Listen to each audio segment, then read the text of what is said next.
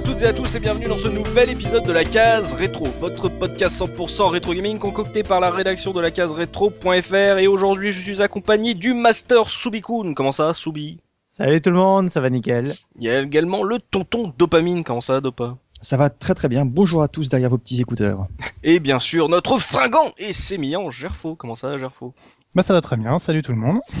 Et aujourd'hui, messieurs, on va parler de Edge of Empire, jeu de stratégie développé par Ensemble Studio et édité par Microsoft Game Studio. C'est sorti en 1997 sur PC et ça a lancé cette fameuse, cette grande série qui a été, euh, qui, bon, qui aujourd'hui est un peu, et voilà, qui a été un peu mise de côté aujourd'hui.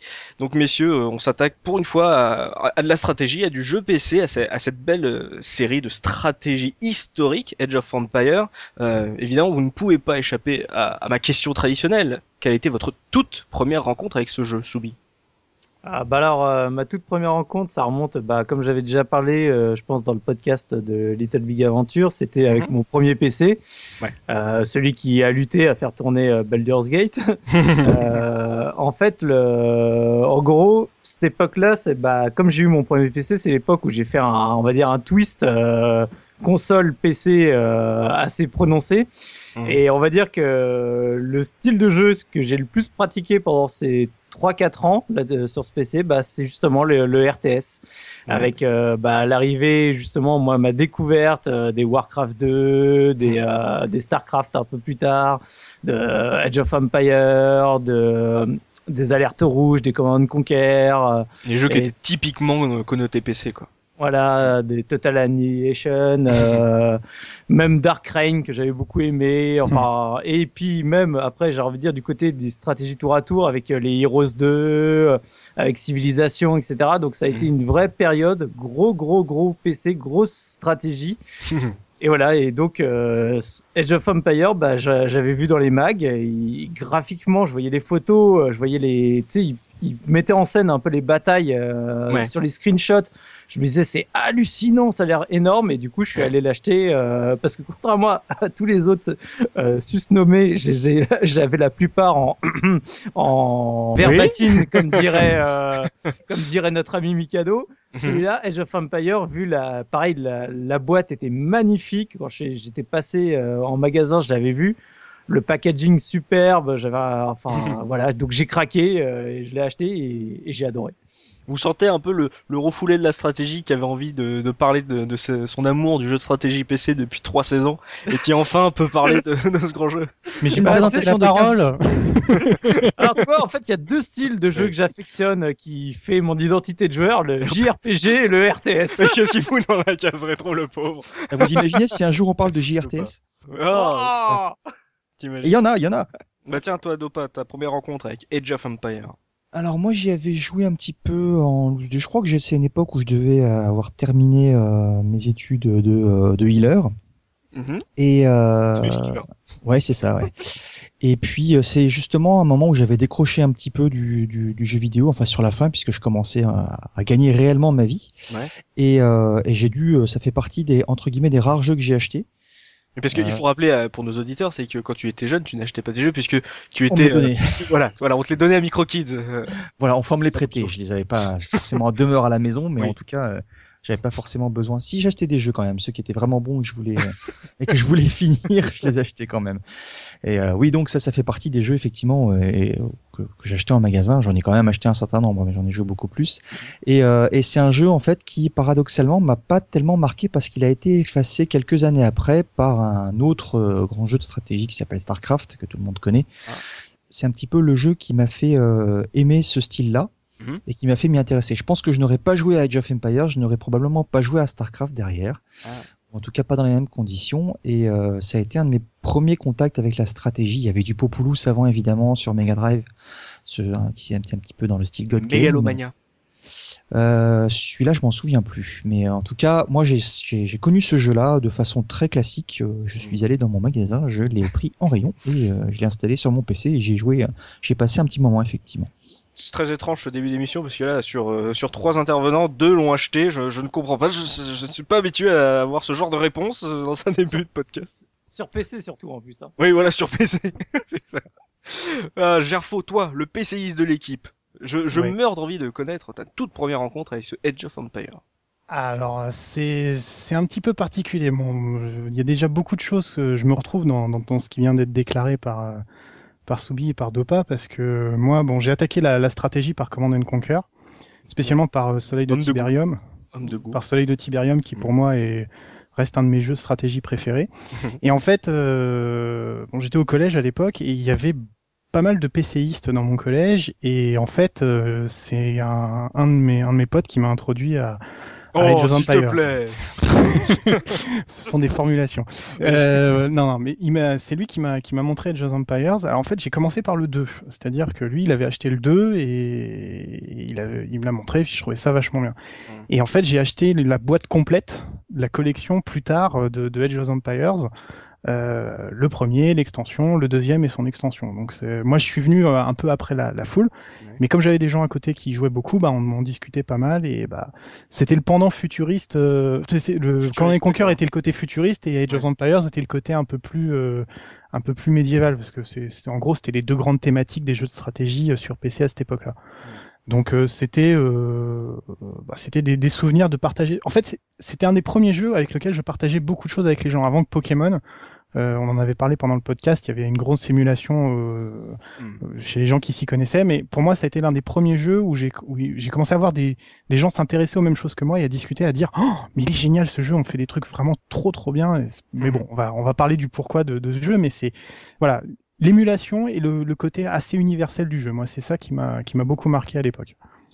Mais c'est vrai, et on en parlera. Je pense qu'aussi ça aussi fait partie de ces de ces jeux qui qui pouvaient aussi intéresser les parents. Euh, ça fait, il y a eu quelques jeux comme ça euh, pendant notre notre enfance ou notre adolescence où en gros c'était des jeux euh, pas forcément que ludiques, qui avaient une sorte de de background de, de qualité extérieure qui pouvait intéresser les parents. Euh, on a connu ça surtout les, les papas et les trucs comme ça. Donc euh, lançons-nous directement avec ce, ce, tout premier épisode 1997 exclusivement sur sur ordinateur. Euh, Soubi, toi, euh, tu as tu as rencontré ce jeu avec ta belle boîte, ta belle boîte toute neuve. J'ai envie de te demander, mais de quoi ça parle finalement ce, ce Age of Empire C'est quoi le, le thème? C'est quoi le, le, le pitch? Le pitch? Oh là là, Quelle est la quelle est la base de jeu? La base de jeu, bah, le, premier en tout cas, ça, en gros, tu vas avoir. Euh, c'est un peu, comme souvent on le décrivait à l'époque, un mix entre Warcraft 2 et Civilization.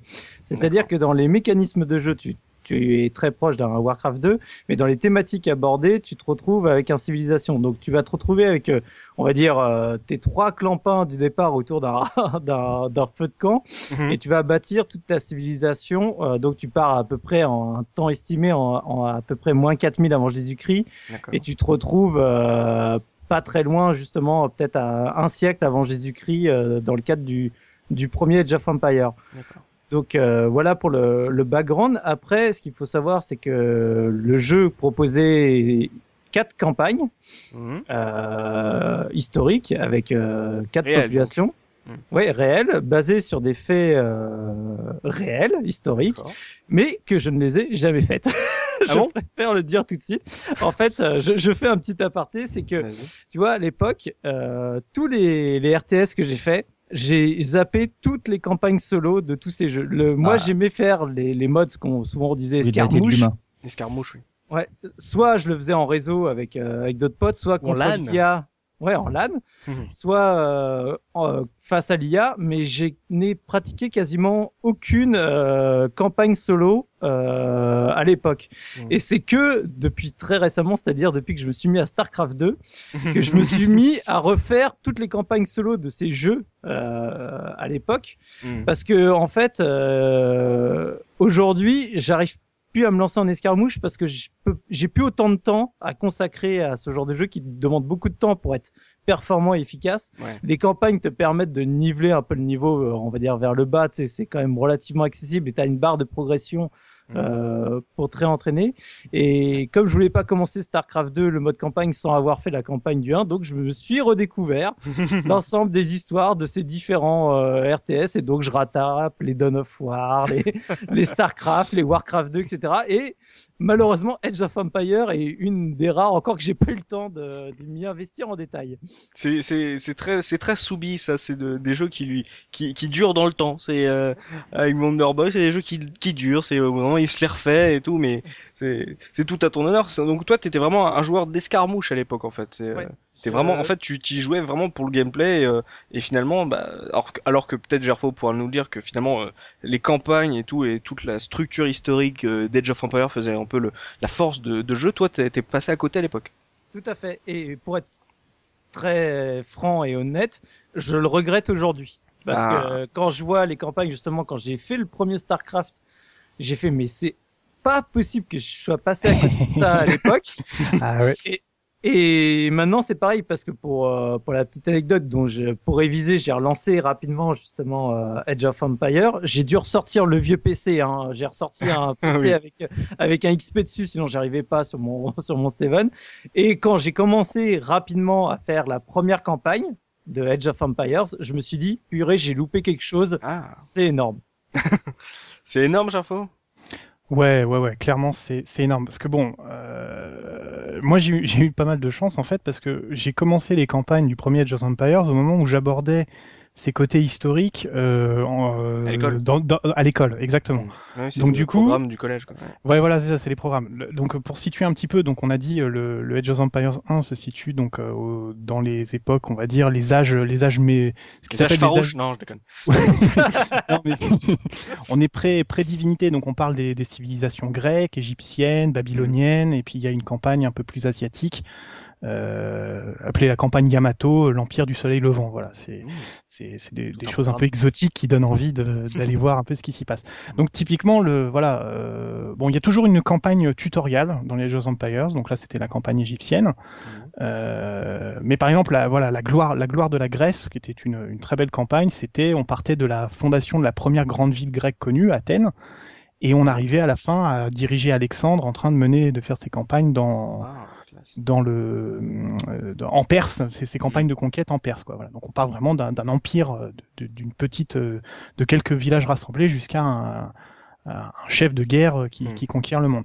Donc c'est ce qui est très fort, c'est qu'il y a une exactitude historique euh, pour, pour peu qu'on s'y connaisse. Moi, à l'époque, c'est pas des choses qui me parlaient beaucoup, mais mhm. il y a, y a les, noms sont les vrais. Alors avec la représentation graphique un peu limitée pour l'époque, mais qui est quand même, qui est quand même, mais qui est quand même intéressante. C'est-à-dire, on voit euh, les fantassins, les cavaliers, euh, les machines de guerre. Donc, mhm.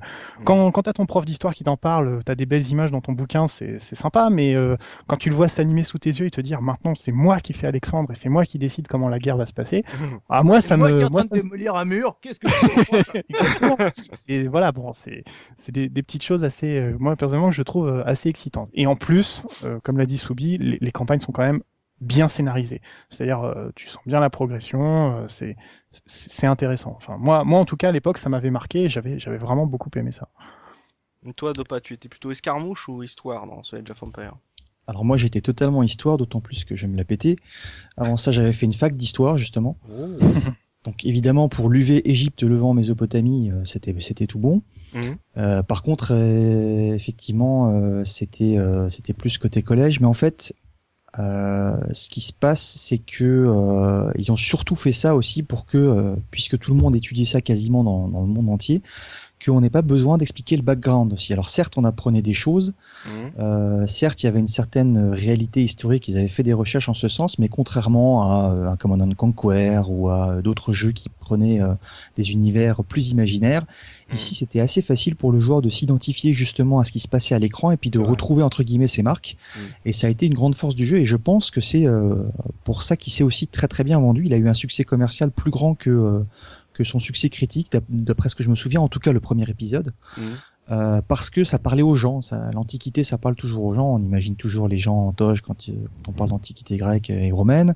Euh, c'est des choses qu'on a déjà vues. On pense immédiatement à Attila, même si, si ça n'a pas de rapport direct. Enfin, on a des représentations comme ça dans nos esprits qui, qui collent tout de suite avec ce qui se passe à l'écran et qui sont assez épiques, quoi. Dans toutes ces films, tous ces films un petit peu péplum. Donc moi, j'avais surtout fait les histoires.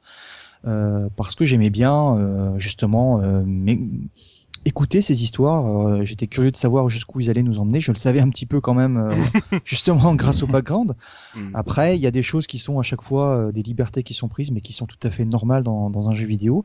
Mais moi, j'aime bien utiliser toute la partie mise en place du décor, histoire, etc. Avant de justement me plonger dans, dans la LAN, dans le jeu en réseau et compagnie.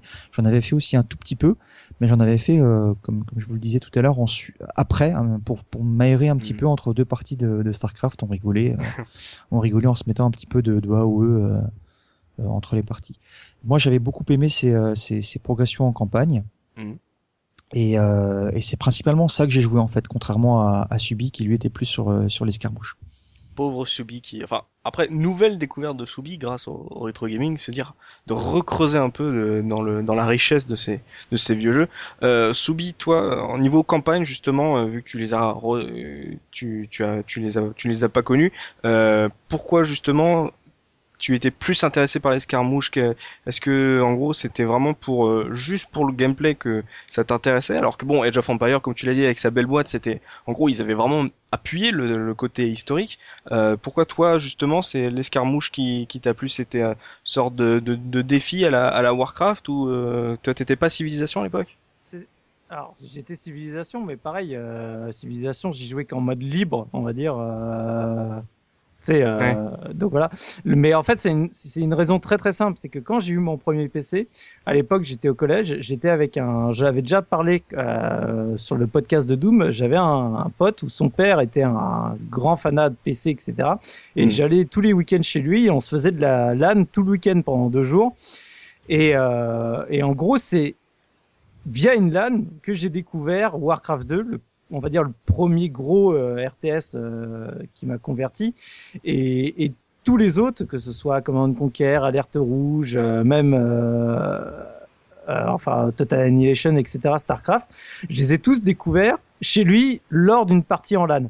Hmm. Donc du coup, quand je rentrais chez moi, ce que je voulais refaire, c'était bah, ce que j'avais fait pendant tout le week-end, c'est-à-dire bah, là via l'IA ou via Internet quand j'ai eu un peu plus tard Internet, que des affrontements, on va dire, euh, face au PC. la campagne, c'est pas que ça m'intéressait pas, c'est juste que c'est pas par ça que je suis, je suis passé pour découvrir ce genre de jeu. Hmm. Mais euh, euh, une partie, par exemple, comment ça, dans ce premier Age of Empire, comment ça se passait une partie? Tu commençais avec quoi Est-ce que essaye de nous décrire un peu le début d'une partie classique d'un Age of alors, bah, le début, c'est comme euh, beaucoup de RTS. En fait, tu commences, tu as juste ton, on va dire, ton, ta mairie, ton town hall euh, avec euh, deux, trois péons autour. Tu as dans Edge of Empire, ouais, contrairement aux autres, tu as quatre ressources principales à gérer. Tu as le bois, la nourriture, euh, l'or et la pierre. Euh, bizarrement, la pierre, c'est presque celle que tu trouves euh, le moins, mm. alors que tu t'attendrais que ce soit l'or. Donc après, il faut que tu gères ces quatre ressources parce qu'en fonction de ce que tu veux construire, il y a... ça va te demander plus ou moins de ressources de chacune. Bizarrement, mm.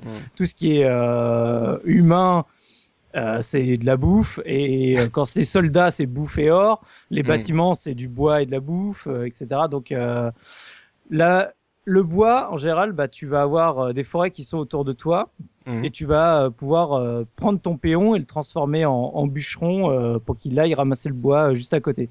La nourriture, c'est ça qui est très sympathique dans Age of Empire, c'est que tu as plusieurs manières d'en récupérer. Tu peux très bien aller à la cueillette, comme au bout d'un moment avoir un fermier, comme chasser ce qu'il y a autour de toi, le gibier. Donc tu as on va dire, un, large choix de, de panels euh, sur ta stratégie, sachant mm. qu'en général, c'est comme, j'ai envie de dire, dans l'histoire de la civilisation, tu commences plutôt par la cueillette et la chasse, et puis progressivement, euh, tu arrives au, on va dire, à l'agriculture, à l'agriculture intensive euh, pour, pour, aller plus vite, quoi. Mm l'or et la pierre, tu vas construire une, on va dire comme une mine juste à côté des, des gisements et tu vas euh, du coup euh, récupérer euh, ces matériaux. Une fois que tu as l'ensemble de ces matériaux, tu peux construire tes différents bâtiments. Tu as les bâtiments militaires qui vont te permettre de créer des unités militaires et les mmh. bâtiments, on va dire plus technologiques ou en tout cas qui te servent pour faire progresser ta civilisation. Comme par exemple, tu vas avoir le, le, grenier qui, si tu le places à côté d'un truc, où tu cueilles ou à côté de tes fermes, bah, c'est à cet endroit-là que tu vas stocker plus rapidement ta, nourriture.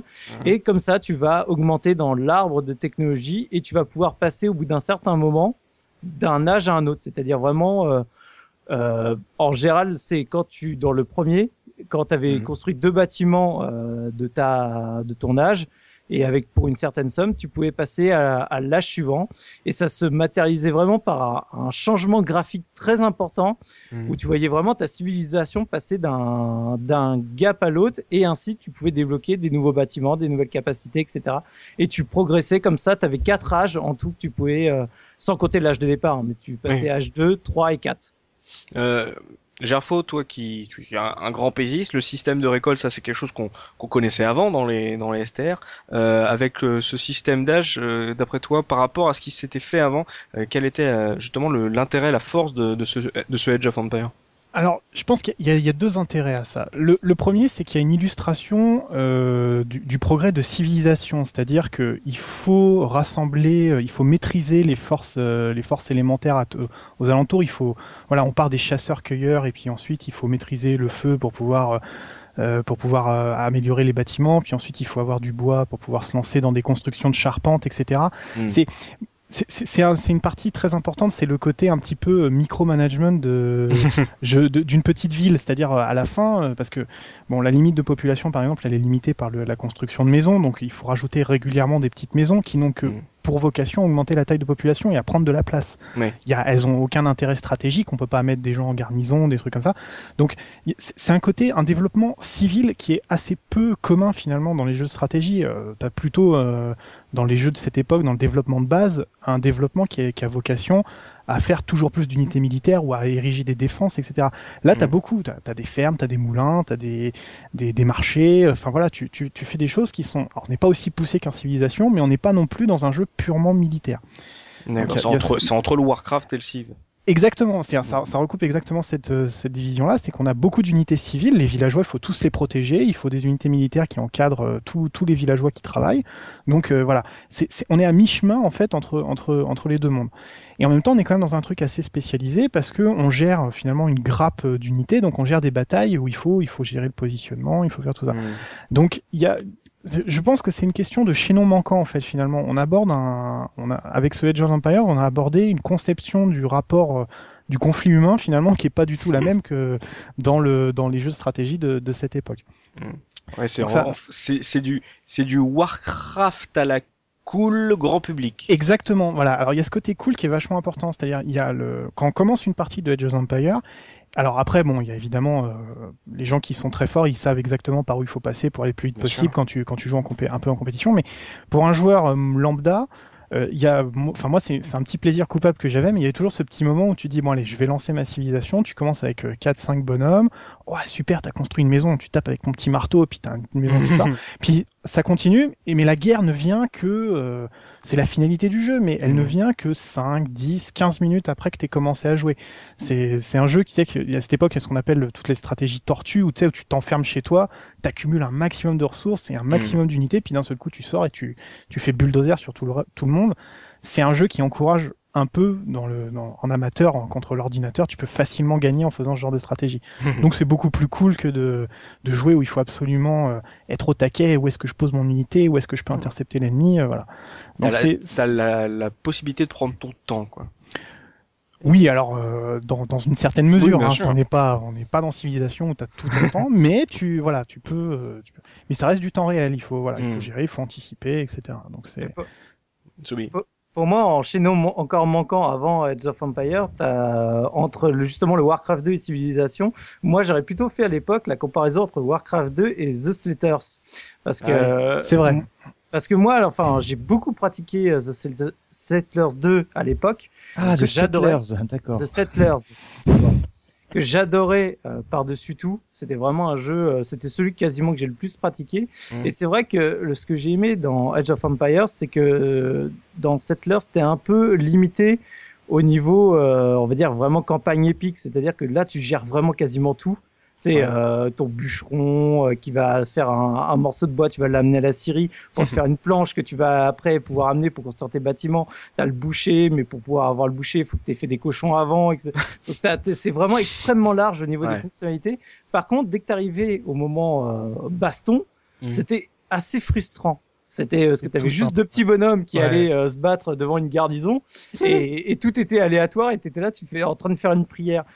Edge of Empires, c'est ça que moi j'ai adoré, c'est que d'un coup, tu finalement, tu reprenais un peu ce, ce côté-là, mais simplifié mm. euh, de la gestion, euh, comme euh, disait Gerfo, mais tout en gardant vraiment des batailles pour le coup épiques. Quoi. Quand tu quand tu prenais l'ensemble de ton armée et que tu l'envoyais au à, à l'attaque, là c'était c'était magnifique, quoi. Oui, c'est vrai. C'est comme tu le dis en fait, c'est avec l'exemple de Settlers, c'est qu'en gros, c'est tu prends une loupe, t'as Settlers, tu dézoomes un peu, t'as Edge of Empire, tu redézoomes un peu ta cive et euh, l'intérêt de comme tu le dis de, de Edge of c'est qu'ils ont ils ont vraiment appuyé le côté stratégie temps réel qui apporte en fait un dynamisme euh, que ce n'est pas que de la gestion à la SimCity et que finalement bah t'as as quand même de, de l'épique, t'as de la bataille, euh, tu ne tu ne gères pas qu'une civilisation, tu gères aussi le l'armée la, les, les, batailles qui vont avec. Ça, en fait, c'est comme le dit Gerfo, c'est à la tortue, c'est qu'au début c'est très cool et puis au bout d'un moment, comme comme on le disait dans notre podcast sur SimCity, où au bout d'un moment t'en as marre et tu fais n'importe quoi, et bah là dans Age of, au bout d'un moment t'as envie de passer à l'action et bah t'y vas quoi. Exactement. Ouais. Alors il y a aussi un, un, autre aspect euh, intéressant, c'est qu'on a tous parlé du, du plaisir entre guillemets de d'être à la cool au début, de regarder un petit peu ce qui se passe. Mm. C'est un petit peu la même chose quand on était gamin, quand on, regarde, quand on regarde les fourmis, les petits insectes qui se baladent et compagnie. T'as ce, ce petit plaisir de dire voilà, ils vont aller chercher euh, leurs petites pommes dans les arbres et tout, la petite cueillette. Mais il y avait aussi pas mal de, de, de micromanagement pour pallier en fait à, à l'IA euh, qui, comme d'habitude, dans tous ces jeux, te disait que ça faisait X années qu'il bossait sur l'IA, que cette fois-ci il y a un gap qui a été franchi, etc. T'envoies le mec du point A au point B, il arrive à passer par A' et C', tu des trucs que, que tu, que tu n'imaginais même pas. Et mhm. ça, il y avait beaucoup dans, dans Age of Empires, le problème de pass finding. Euh, donc au niveau du management, tu avais beaucoup. Euh, je me souviens que, je plaçais moi. Alors c'était le forum, je crois qu'il fallait placer parce qu'en fait, il se déplaçait toujours depuis le lieu de cueillette ou de culture ou de ce que tu veux de, de l'exploitation de la ressource euh, pour pour la bouffe, mhm. euh, jusqu'au forum pour la ramener. Et tu pouvais, euh, vous me corrigerez si je me trompe, mettre aussi des granges pour stocker certaines certaines choses. En tout cas, ça ça ralentissait, enfin ça diminuait le trajet qu'avaient à faire les les péons. C'est ça? Ce que, ce que disait Soubi tout à l'heure. Ouais, ouais, tout à fait. Le grenier. Donc euh, ça, ça tu le faisais non seulement évidemment ouais, les greniers non seulement pour euh, pour optimiser un petit peu euh, ton, ton, exploitation, mais aussi et surtout pour pallier au problème de pass finning parce que tes mecs pour pour aller à la grange, enfin ils passaient par par Strasbourg en Vodafone pour aller à Paris quoi. Et ne touchaient pas 20 000. Ouais, non, exactement ouais. c'était c'était. Là tu parles limite tu parles d'un niveau avancé puisqu'en fait quand tu commences le jeu t'as as souvent envie de faire une, une une belle ville, une belle, une belle euh, géographie, de dire ah là là je vais poser mes, mes habitations ici, ah là je vais faire mon champ, et qu'après quand tu comprends que en gros euh, tes personnages se déplacent euh, d'un point à un autre pour augmenter tes ressources, là tu essayes d'optimiser comme tu dis les trajets. Ouais mais tu te rends compte assez vite qu'ils se baladent un peu n'importe comment parce que justement au début tu regardes ce qu'ils font, tu, tu, justement, tu es dans cette phase un peu contemplative. Carrément. Et tu dis, mais putain, mais pourquoi est-ce que le mec il va bêcher à droite alors que je vais aller à gauche, quoi? Enfin, c'est un truc. Qu'est-ce que tu fais perdu au milieu de cette forêt? Ah, ces pommes, il les a fermentées avant de, avant de les cueillir, tu vois. Et Arrête d'être bloqué à côté de cette, à côté de cet océan là. Oh. C'est ça. Voilà. Et tu avais ce, ce, même, cette même euh, gestion à, à, avoir aussi au niveau des, euh, des batailles, puisqu'on retrouve le, le, les systèmes qu'il y avait dans la majeure partie des, euh, des jeux de stratégie à l'époque, hein, le, le Shifumi. Donc, tu avais des archers, tu avais des, des gens à cheval, tu avais des fantassins. Donc, à, à, chaque, à chaque arme, à chaque catégorie de de type de troupe euh, sans et, euh, et, aux joueurs de composer avec ça parce qu'évidemment ils se déplaçaient tous à des vitesses différentes.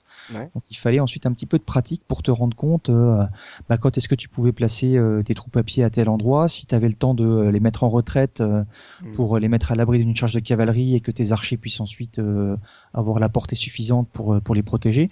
Tu avais toute une série de choses assez intéressantes comme ça au niveau stratégique et entre guillemets micromanagement mm. sur la partie euh, exploitation de ressources et sur la partie bataille euh, à, à, gérer, qui était plutôt euh, plutôt correctement foutu. Quoi. Mais j'info sur la partie bataille, est-ce que c'était du, du de la stratégie grand public ou il y avait quand même de la profondeur dans ce Edge of? Alors, euh, on peut pas touché une corde sensible. Oui, hein non mais en fait, ah, pour le mec qui joue à Command Conquer, ça va.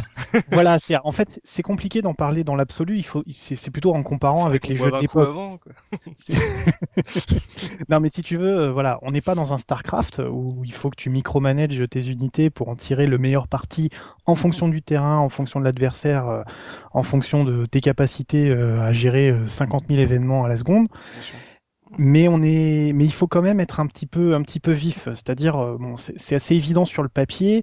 euh, un archer qui bouge pas euh, et qui voit charger devant lui euh, quatre hommes à cheval, il va pas tenir longtemps quoi. Mhm. ça, ça, semble évident. Donc on en voilà, le Shifumi et le, que, que disait qu'évoquait Dopa est exactement le, la, la comparaison à faire, c'est-à-dire euh, les fantassins euh, bon, sont là pour, pour faire les premières lignes, la cavalerie peut déborder sur les flancs, les archers peuvent couvrir euh, sur la distance, hmm. mais il faut trouver le bon équilibre. On est, il y a un palier supérieur du nombre d'unités qu'on peut avoir, donc il faut, on peut pas se permettre de construire. On n'est pas comme dans Command Conquer. Dans Command Conquer, tant que tu peux payer, tu peux, tu peux t'offrir des unités. Hmm dans, dans les Jeux il faut, il faut juguler euh, la, partie économique, la partie militaire, il faut choisir la bonne composition en fonction de ce que tu affrontes.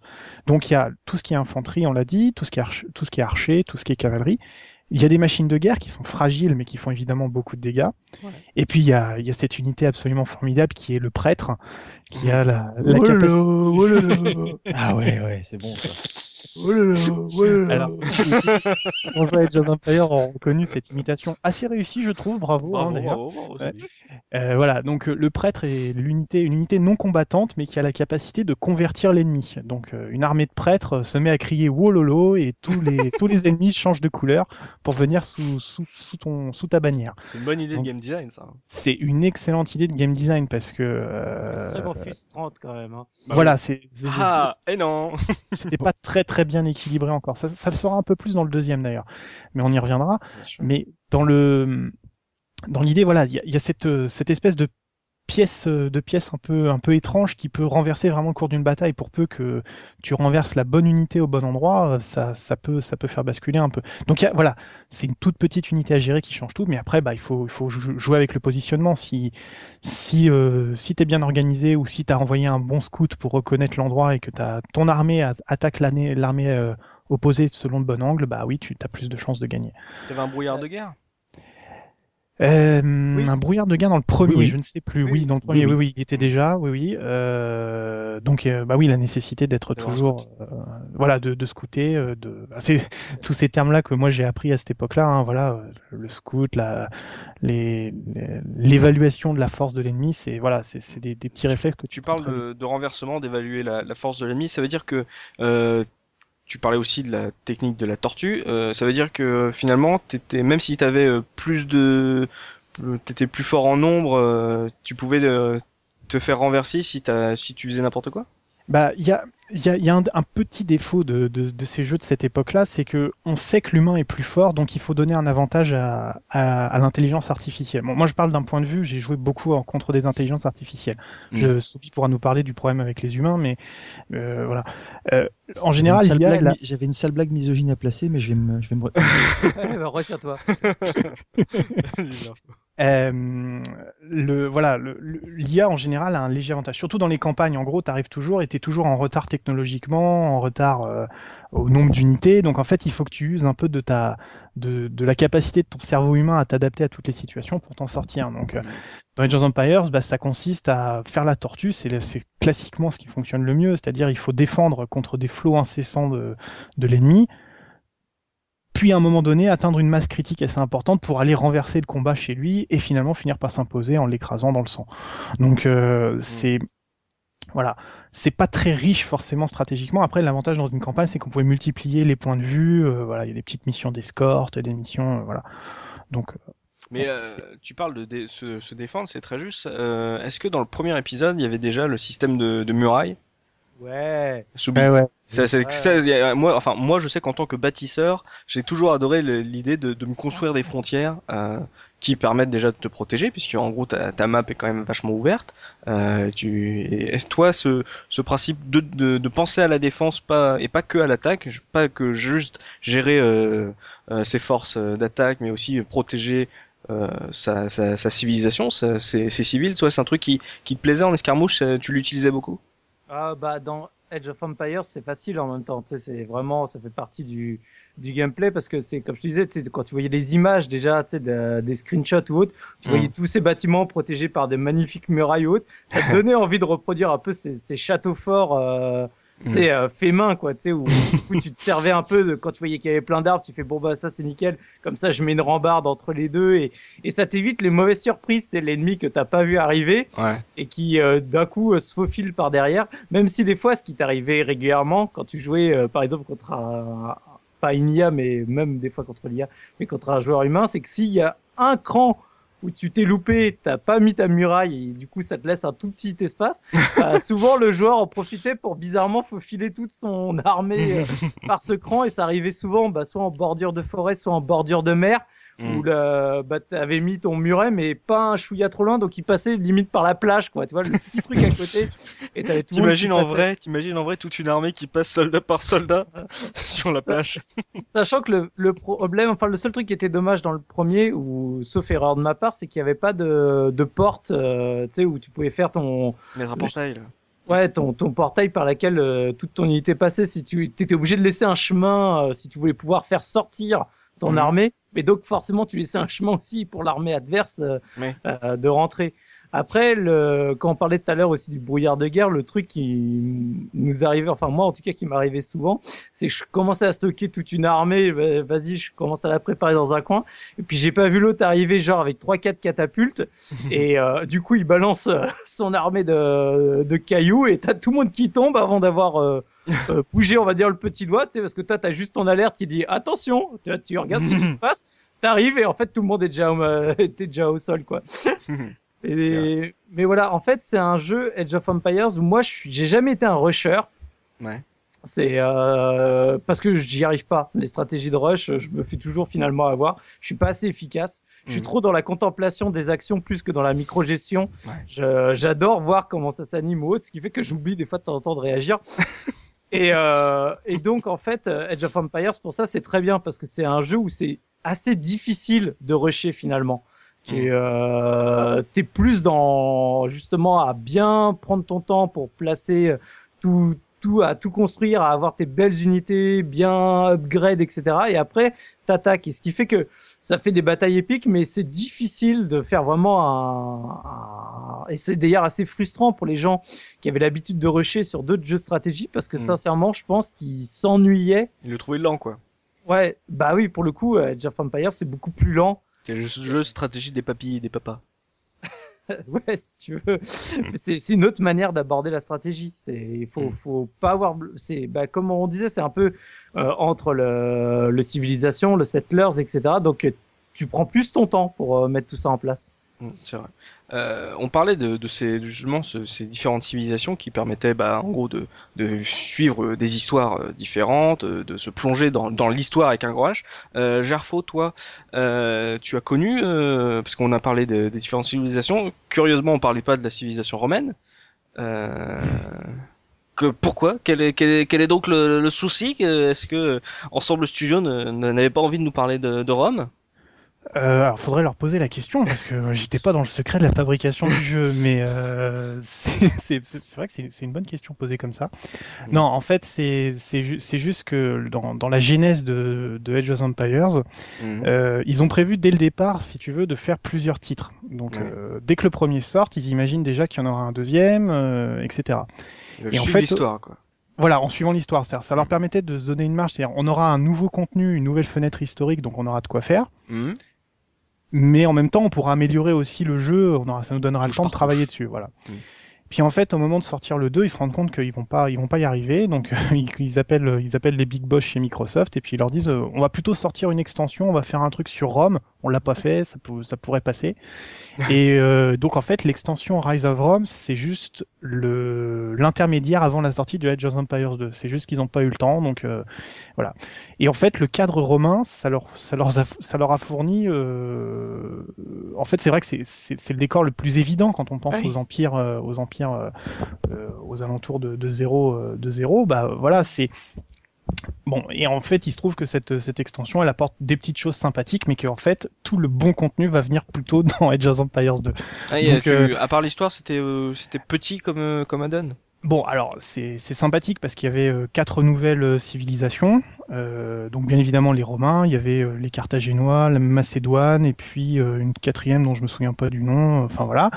Et puis euh, quelques unités. Alors, euh, il y avait des choses assez exotiques, donc les éléphants de guerre, euh, les, les, les, mecs montés sur les chameaux. Enfin voilà, c'était c'était ah ouais non non c'est c'est assez fun. Hein, des, des galères qui tiraient du feu, une galère lance-flamme. C'est bien ça.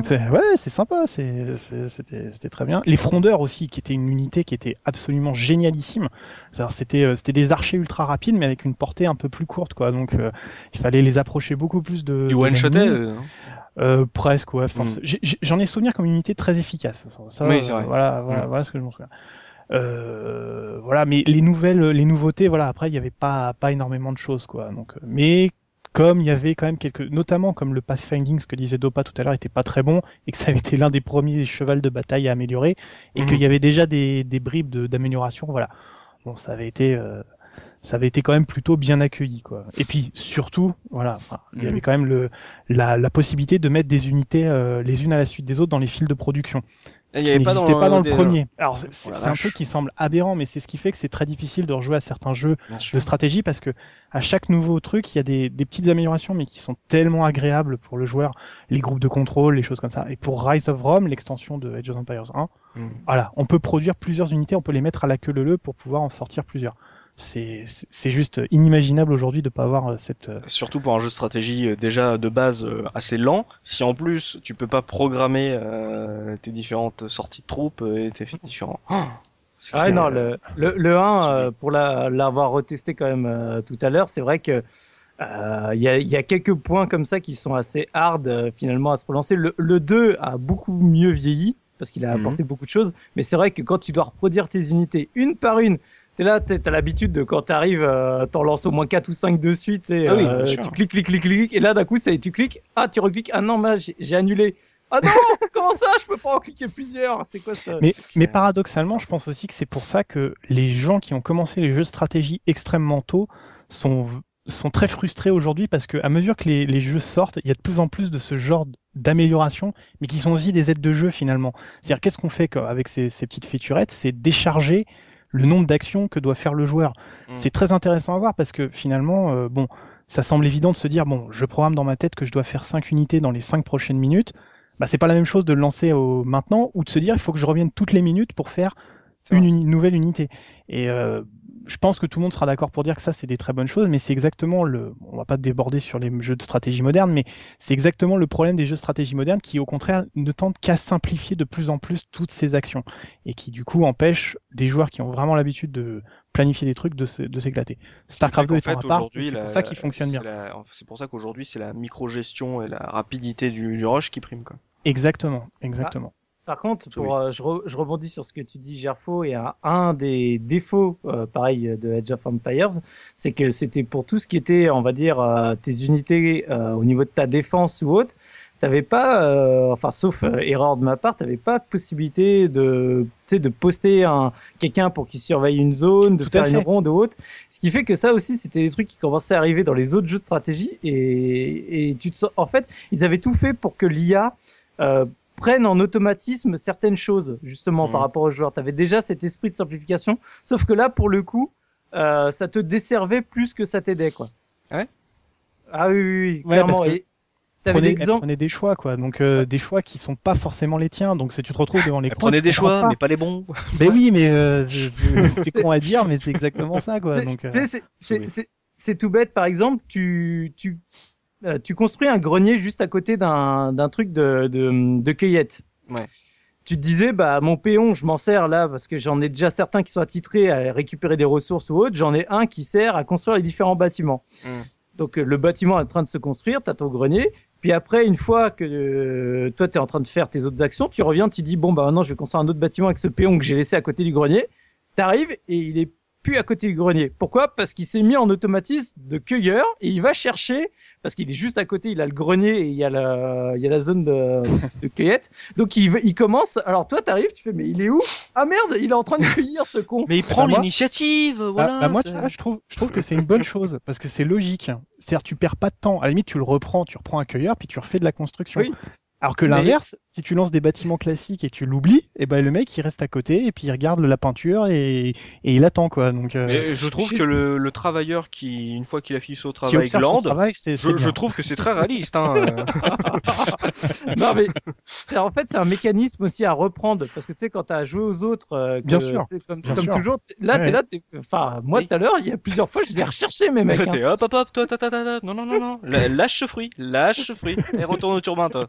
En même temps, c'est des, des mécanismes qui deviennent attachants parce que c'est des, euh, des carences que tu t'amuses après, enfin que tu t'amuses, que tu essaies de combler. Moi, je me souviens que je mettais des péons un petit peu à gauche, à droite, justement où je leur disais pas de faire de la cueillette ou de, de construire un bâtiment. Et je me disais, toi, je vais te foutre ici.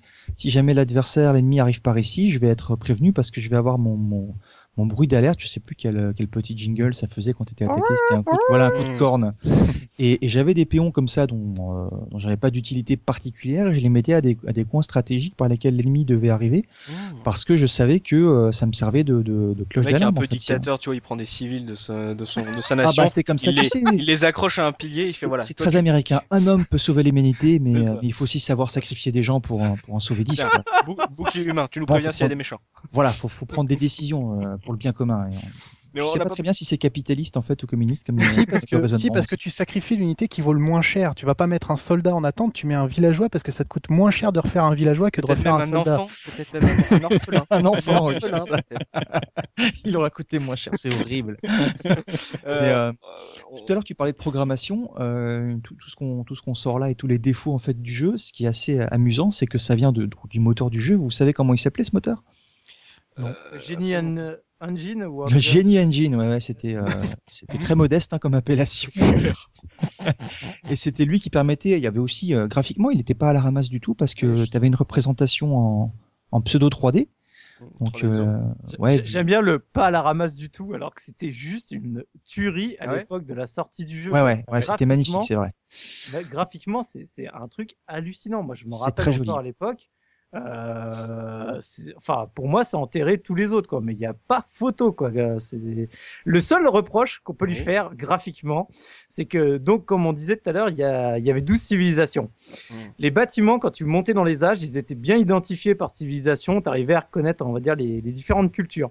Par contre, les unités, bah, n'importe quelle civilisation que tu utilisais, c'était les mêmes. Alors après, chaque euh, civilisation avait plus ou moins ses unités. Il y avait un, on pouvait pas toutes les avoir avec chacune. Mhm. Mais par contre, si tu avais les samouraïs, enfin les, les japonais, bah t'as toujours le mec avec sa lance, euh, genre à la, à la grecque ou. Euh, et ça faisait bizarre quand même. Mhm. Franchement, quand moi qui aimais la, la culture nippone, euh, et d'autant plus justement à cette époque, il y avait des choses qui me choquaient comme ça.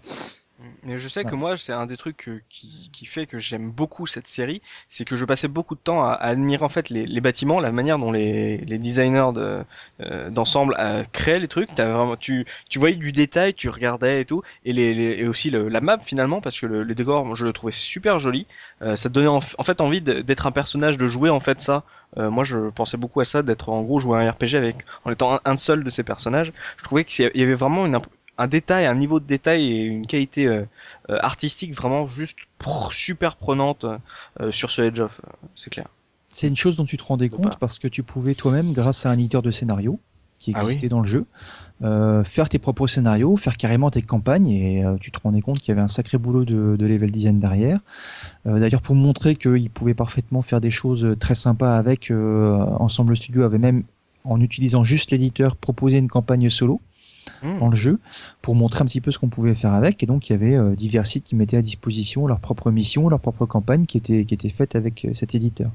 moi je me souviens avoir essayé de tâter un petit peu le truc et c'était vraiment pas évident de faire quelque chose de cohérent et d'intéressant en, euh, en utilisant l'éditeur quoi. Ah. Mais là, donc, il, avait l'air très complet. Hein. Il avait l'air mmh. très très très complet parce que c'est ce genre de choses, c'est toujours, je pense à Neverwinter Night euh, plus tard. C'est euh, c'est des trucs où ils ont fait un super boulot pour, euh, pour l'éditeur. Après, il faut quand même, on va dire, passer le cap pour pouvoir faire des campagnes intéressantes ou autres. Il faut y consacrer beaucoup de temps. Faut mettre les mains dans le cambouis, ouais. Voilà, faut y mettre les mains dans le cambouis. Mais moi, j'y ai pas pratiqué, mais des retours que j'envoyais euh, à l'époque ou même encore euh, là en relisant les tests, ça avait l'air d'être quelque chose d'absolument phénoménal, cet éditeur. Mmh, moi, il y a un truc dont je me souviens très bien. Je me suis plutôt servi de celui du 2 parce que il y, en a, un dans le 2 aussi, mais c'était le mode. Quasiment pour le moi, même. Ouais, c'est quasiment le même, mais c'est c'est le le côté construction infinie. Alors moi, des des des villes entières bâties sur toute une carte avec une muraille tout autour de la carte, mmh. des quartiers entiers de maisons, une belle voie pavée. Le mec rejoue aussi. Mais j'allais dire, franchement, mais, franchement, mais, mais, franchement, c'était super fun à faire. Hein. C'était, bon, enfin moi j'ai toujours. Allez, pécor, payez-moi la dîme. Allez.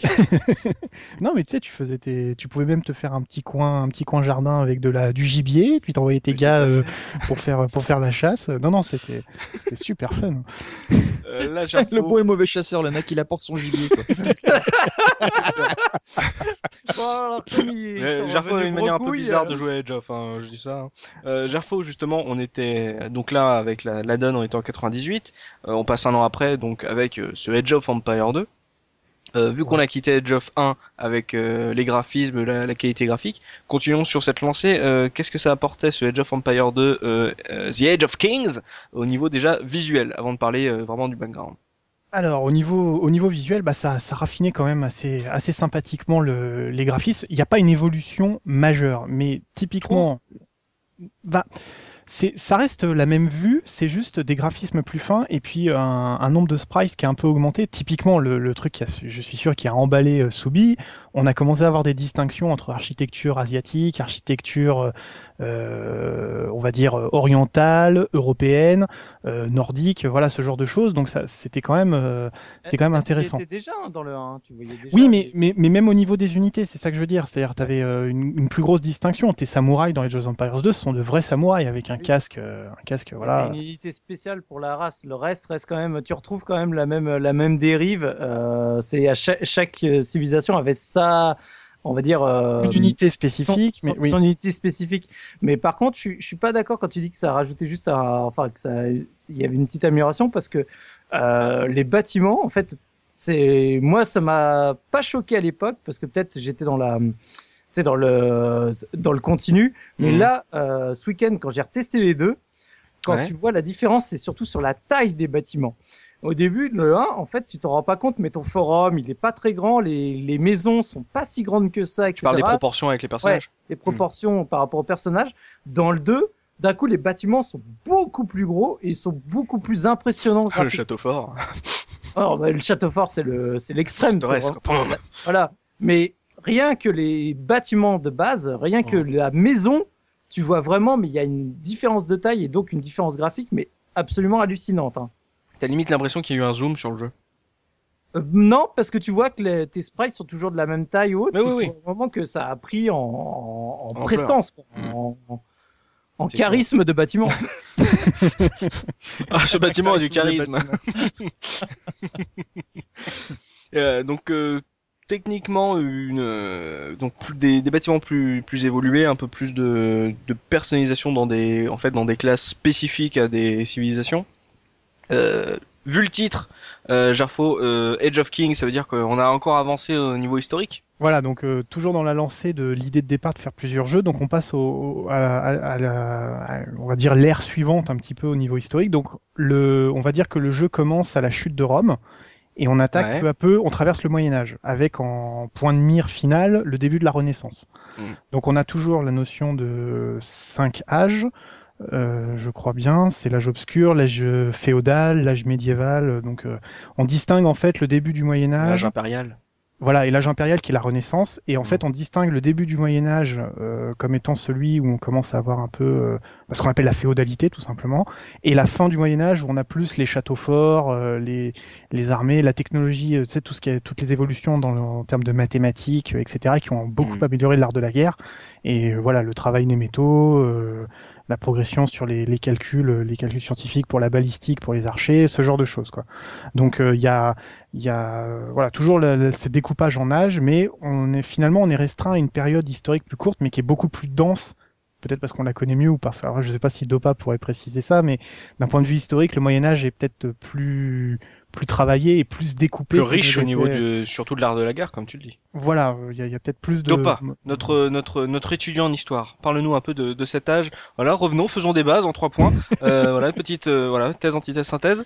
Moyen Âge bah, le, le, le, Moyen Âge est effectivement très dense, mais surtout il nous parle beaucoup à nous Européens, puisqu'on a encore des vestiges du Moyen Âge qui Bien sont sûr. un petit peu partout de, disséminés. Euh, le jeu a marché aux États-Unis. Euh, Twix, d'ailleurs, hein, qui est un vestige. Qui est un vestige moyenâgeux, effectivement. oh le pauvre. D'ailleurs, parmi, bah, on, va, on va en profiter. Bah, il y a aussi, il y a aussi l'apparition de, de héros un petit peu dans ce, dans ce dans, dans cet opus-là qui sont plus nominatifs que dans le précédent. Il y, a, il y avait Jeanne d'Arc, il y avait euh, Genghis Khan, il y avait Saladin, il y avait euh, William Wallace. Hein, J'étais en plein Brevard, moi. Liberté. Exactement. Voilà. et, et, donc tu as cette, cette personnification avec avec à chaque fois bon des missions qui correspondent là encore plus ou moins à des réalités historiques. Hein. De toute façon, personne n'y était. Hein. Et quand on comprend pas un truc, c'est de toute façon religieux. J'aimais bien tout à l'heure euh, Jarfo qui, qui, citait les grandes avancées euh, médiévales de l'époque. Il y avait le servage, la dîme, la gabelle aussi, tout ce qui fait notre notre monde moderne aujourd'hui. C'est ça. Tant de, tant de grandes choses, tant de grandes choses qui, qui, qui, sont arrivées en héritage. Ça porte d'autres noms aujourd'hui. Voilà, c'est ça. Au direct, indirect. je n'ai pas fait aucun jugement de valeur. Hein. J'ai parlé de progrès. Ah non non, mais je, je, parlais pas du tout des valeurs des choses. Hein. Je, ne fais que des parallèles. Euh, bref, effectivement, période période historique très dense et on a. Alors, je reprendrai un petit peu ton expression euh, en face, c'est qu'il y a un zoom sur la période historique parce qu'on va balayer moins large en, en, en termes d'évolution, mais ça va rester quelque chose de, euh, de, de très dense. C'est vrai, Donc, le fait que ça soit en fait une période historique plus courte permet de prendre plus de temps et en fait de d'exploiter un peu plus. Euh...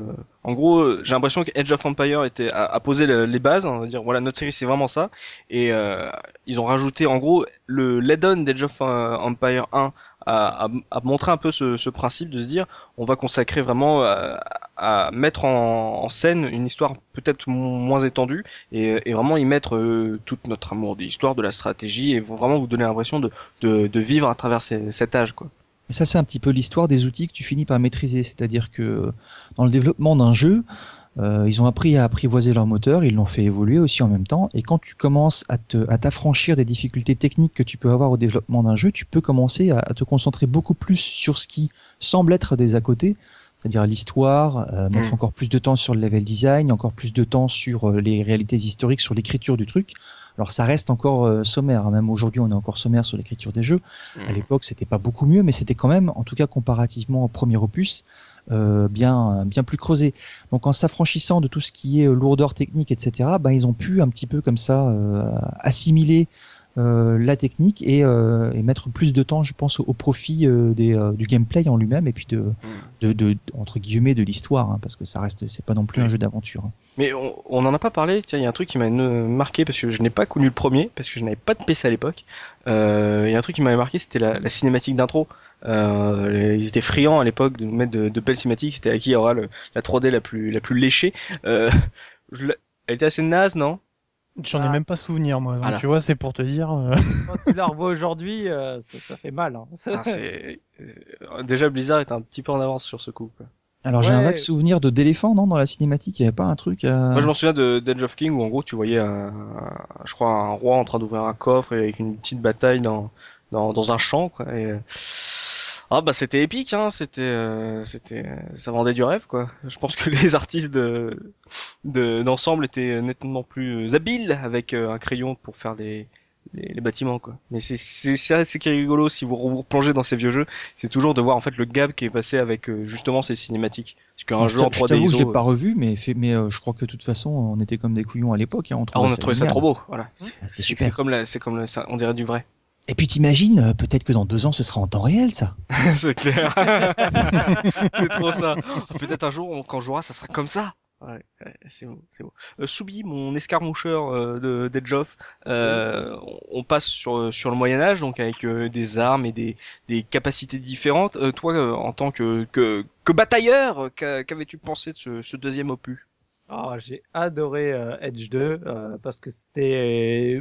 J'avais déjà adoré le, le premier, mhm. mais ça a gommé pour moi tous les petits défauts euh, justement qu'avait le 1, comme bon, Gerfo on a déjà introduit un certain nombre, dont la production, on va dire en masse d'unités le, le fait que tu sois plus limité à 50, qui était quand même très frustrant en escarmouche dans le 1, parce que même si, contrairement à, à, d'autres euh, RTS, où des fois, en fonction de la taille de l'unité, elle prenait plus ou moins de place dans... Par exemple, si tu avais 50, tu avais quand même des unités qui prenaient 4 en une fois.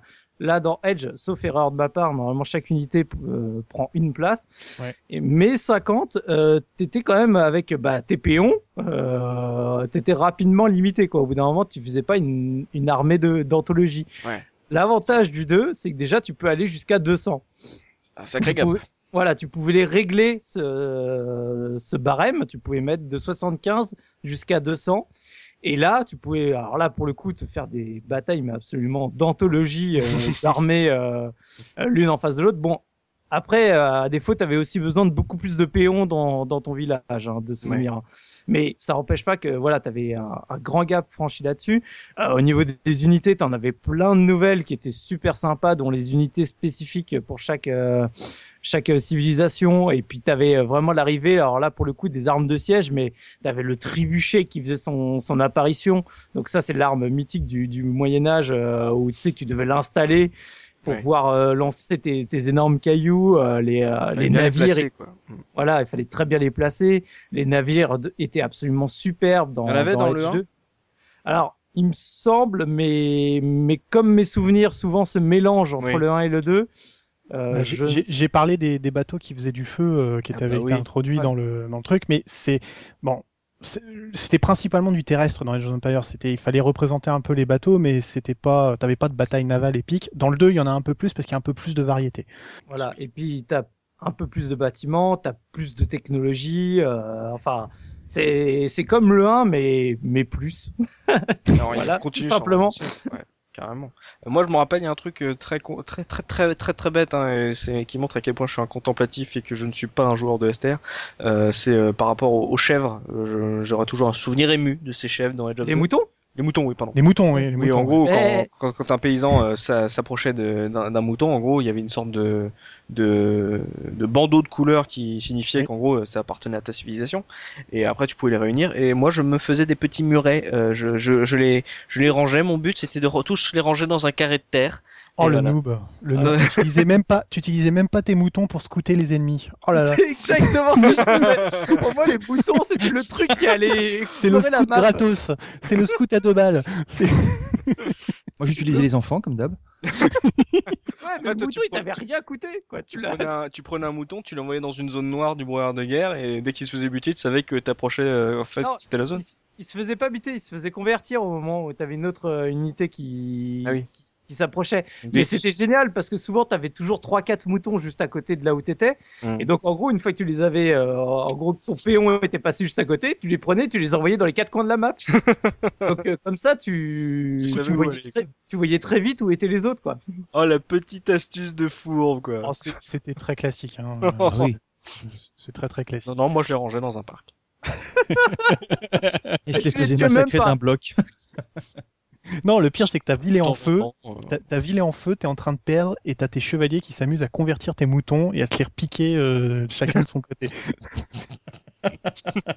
Mon Dieu, les moutons s'en vont, non, rattrape Non, c'est le mien. Non, c'est le mien. Mouton, tu vas croire en Christ.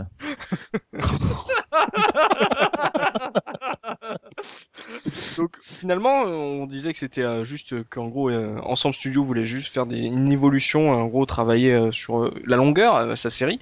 Mais finalement, ce, ce Edge of 2 bah, est beaucoup plus imposant que ce qu'on aurait pu croire finalement. technique un peu plus, plus, un peu plus léchée et beaucoup plus de, de, densité et de, comme tu l'as dit, Gerfo, même si ça pouvait être un défaut pour certains joueurs, d'automatisme. donc finalement, par rapport au premier, c'est vraiment du, du, plus sur tous les points où il y avait quelques défauts ou des, des, des oublis? Alors, dans, dans, les plus, pareil, euh, si je me trompe pas, il y avait aussi les formations qui n'étaient pas dans le 1. Il me semble que. Voilà. Que maintenant... quoi, maçonnerie euh... Non, non La formation de ton armée. formation en alternance. sais, où tu faisais un, un spartiate, quoi. Tu, bah oui. Euh, tu, mets un, tu mets un mur de. enfin, voilà, tu mm. pouvais vraiment les, choisir le, la, la, formation militaire mhm. euh, que tu donnais à tes unités. Il me semble que c'était pas dans le 1 et ça, c'était plus que appréciable. C'était, très drôle d'ailleurs parce que, euh, en fait, bon, moi, je, moi, je m'en servais que de deux. Il y avait la formation ultra serrée qui permettait d'avoir toutes tes unités compactées, qui permettait de passer dans les petits goulets en gardant catapulte un, semblant. Voilà. Et dès que tu avais une catapulte, tu te mettais en formation éclatée pour que les pour limiter leur, euh, leur puissance. Puisque en gros, pour expliquer euh, aux auditeurs comment ça se passait concrètement au, niveau de la barre de menu, euh, ce système de formation. Bah, en gros, tu sélectionnais toutes tes unités. Mhm. Et tu avais une, série de boutons dans ton de commandes et t'appuyais et en fait toutes tes unités automatiquement dès que t'appuyais adoptaient une formation différente. Tu avais une formation genre en carré, donc il formait une ligne qui, qui donnait la forme d'un carré. Très romain quoi. Mhm. Très ouais, non parce qu'il y avait rien à l'intérieur par exemple. Ah oui. T'as une formation très. moi, il y avait des moutons. Non, je... Oui, il y avait des moutons. tu mettais un prêtre au milieu. voilà, tu, faut faire un deuxième groupe. Et en fait, tu avais une, une, formation un peu en croix où en gros ils essayaient de, de garder autour d'eux un espace vide. Comme ça, si une catapulte visait quelqu'un, elle touchait deux, trois soldats au lieu d'en toucher huit d'un coup, ce qui pouvait souvent été catastrophique. Quoi. Et ça se faisait en l'espace d'un temps. Ce qui était très drôle, c'était de le faire pendant que tu te déplaçais. Parce que il y avait euh, les unités se déplaçaient tout le temps quand tu avais un groupe d'unités se déplaçaient à la vitesse de l'unité la plus lente. Ouais. Mais quand tu changeais une formation complètement, euh, tu passais d'une formation très compacte, toutes celles qui devaient aller à leur place, elles accéléraient à fond pour aller à leur position, et mm. ensuite elles recommençaient à aller tout doucement pour se. Pour non, me dis non. Si, si, si, si c'était, c'était assez drôle. Euh, tu spammais un bouton de formation histoire d'aller plus vite? Bah, en fait, Ouais, tu pouvais un petit peu. Enfin, faut, faut vraiment aller loin dans le truc pour gagner. oui, je confirme. Mais bon, c'est. Mais c'était très drôle parce que c'est. Ah, l'ordre est de se mettre en formation, on y va. Ah. Allez maintenant, maintenant on y va tout doucement. J'ai pas envie d'aller me battre moi, donc euh, voilà. C'était assez comique. Il y a un truc que je voulais ajouter euh, sur le multijoueur, excuse-moi. Euh, il y a quand même un, gros, un gros avantage, c'est qu'il y a beaucoup plus de modes de jeu hein, par rapport au, par rapport au premier, parce que. Juste bon, pour le multi le 2. Ouais, beaucoup plus, parce que moi j'ai beaucoup pratiqué, euh, enfin j'ai plus pratiqué le multi sur le 2. Mm. Euh, euh, il y avait tout ce qui était Roi de la colline, où tu devais défendre une merveille au centre de la carte contre tous les autres joueurs, il fallait la tenir un certain temps. T'avais le régicide, moi c'était mon mode de jeu préféré. Ah bah oui. Tu commençais avec un forum, mais t'avais aussi un château et un roi, et le but mm. c'était de tuer le roi des autres. C'est énorme ça. Tout en maintenant ton roi en vie. Euh, bon, puis après, tu avais des classiques. Euh, voilà. Tu avais même des modes de jeu qui étaient euh, pas spécialement militaires, qui étaient tournés simplement sur la construction d'une merveille.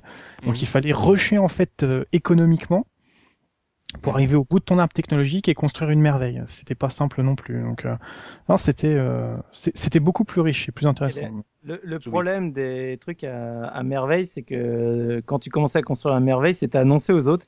Et ce qu'on n'a pas parlé dans le jeu, c'est que, que ce soit dans le 1 ou dans le 2, tu as quand même une petite partie de diplomatie où tu pouvais, euh, bah, quand tu, soit avec l'IA, soit avec euh, d'autres joueurs, tu pouvais aussi faire des alliances. C'est vrai. Euh, et donc, souvent, ce qui arrivait quand tu faisais un truc avec le premier qui construisait à merveille, c'est qu'à un moment, il y en avait un qui le lançait, tout le monde était au courant qu'il le lançait, bizarrement, tout le monde s'alliait pour aller péter la tronche à celui qui était en train de faire la merveille.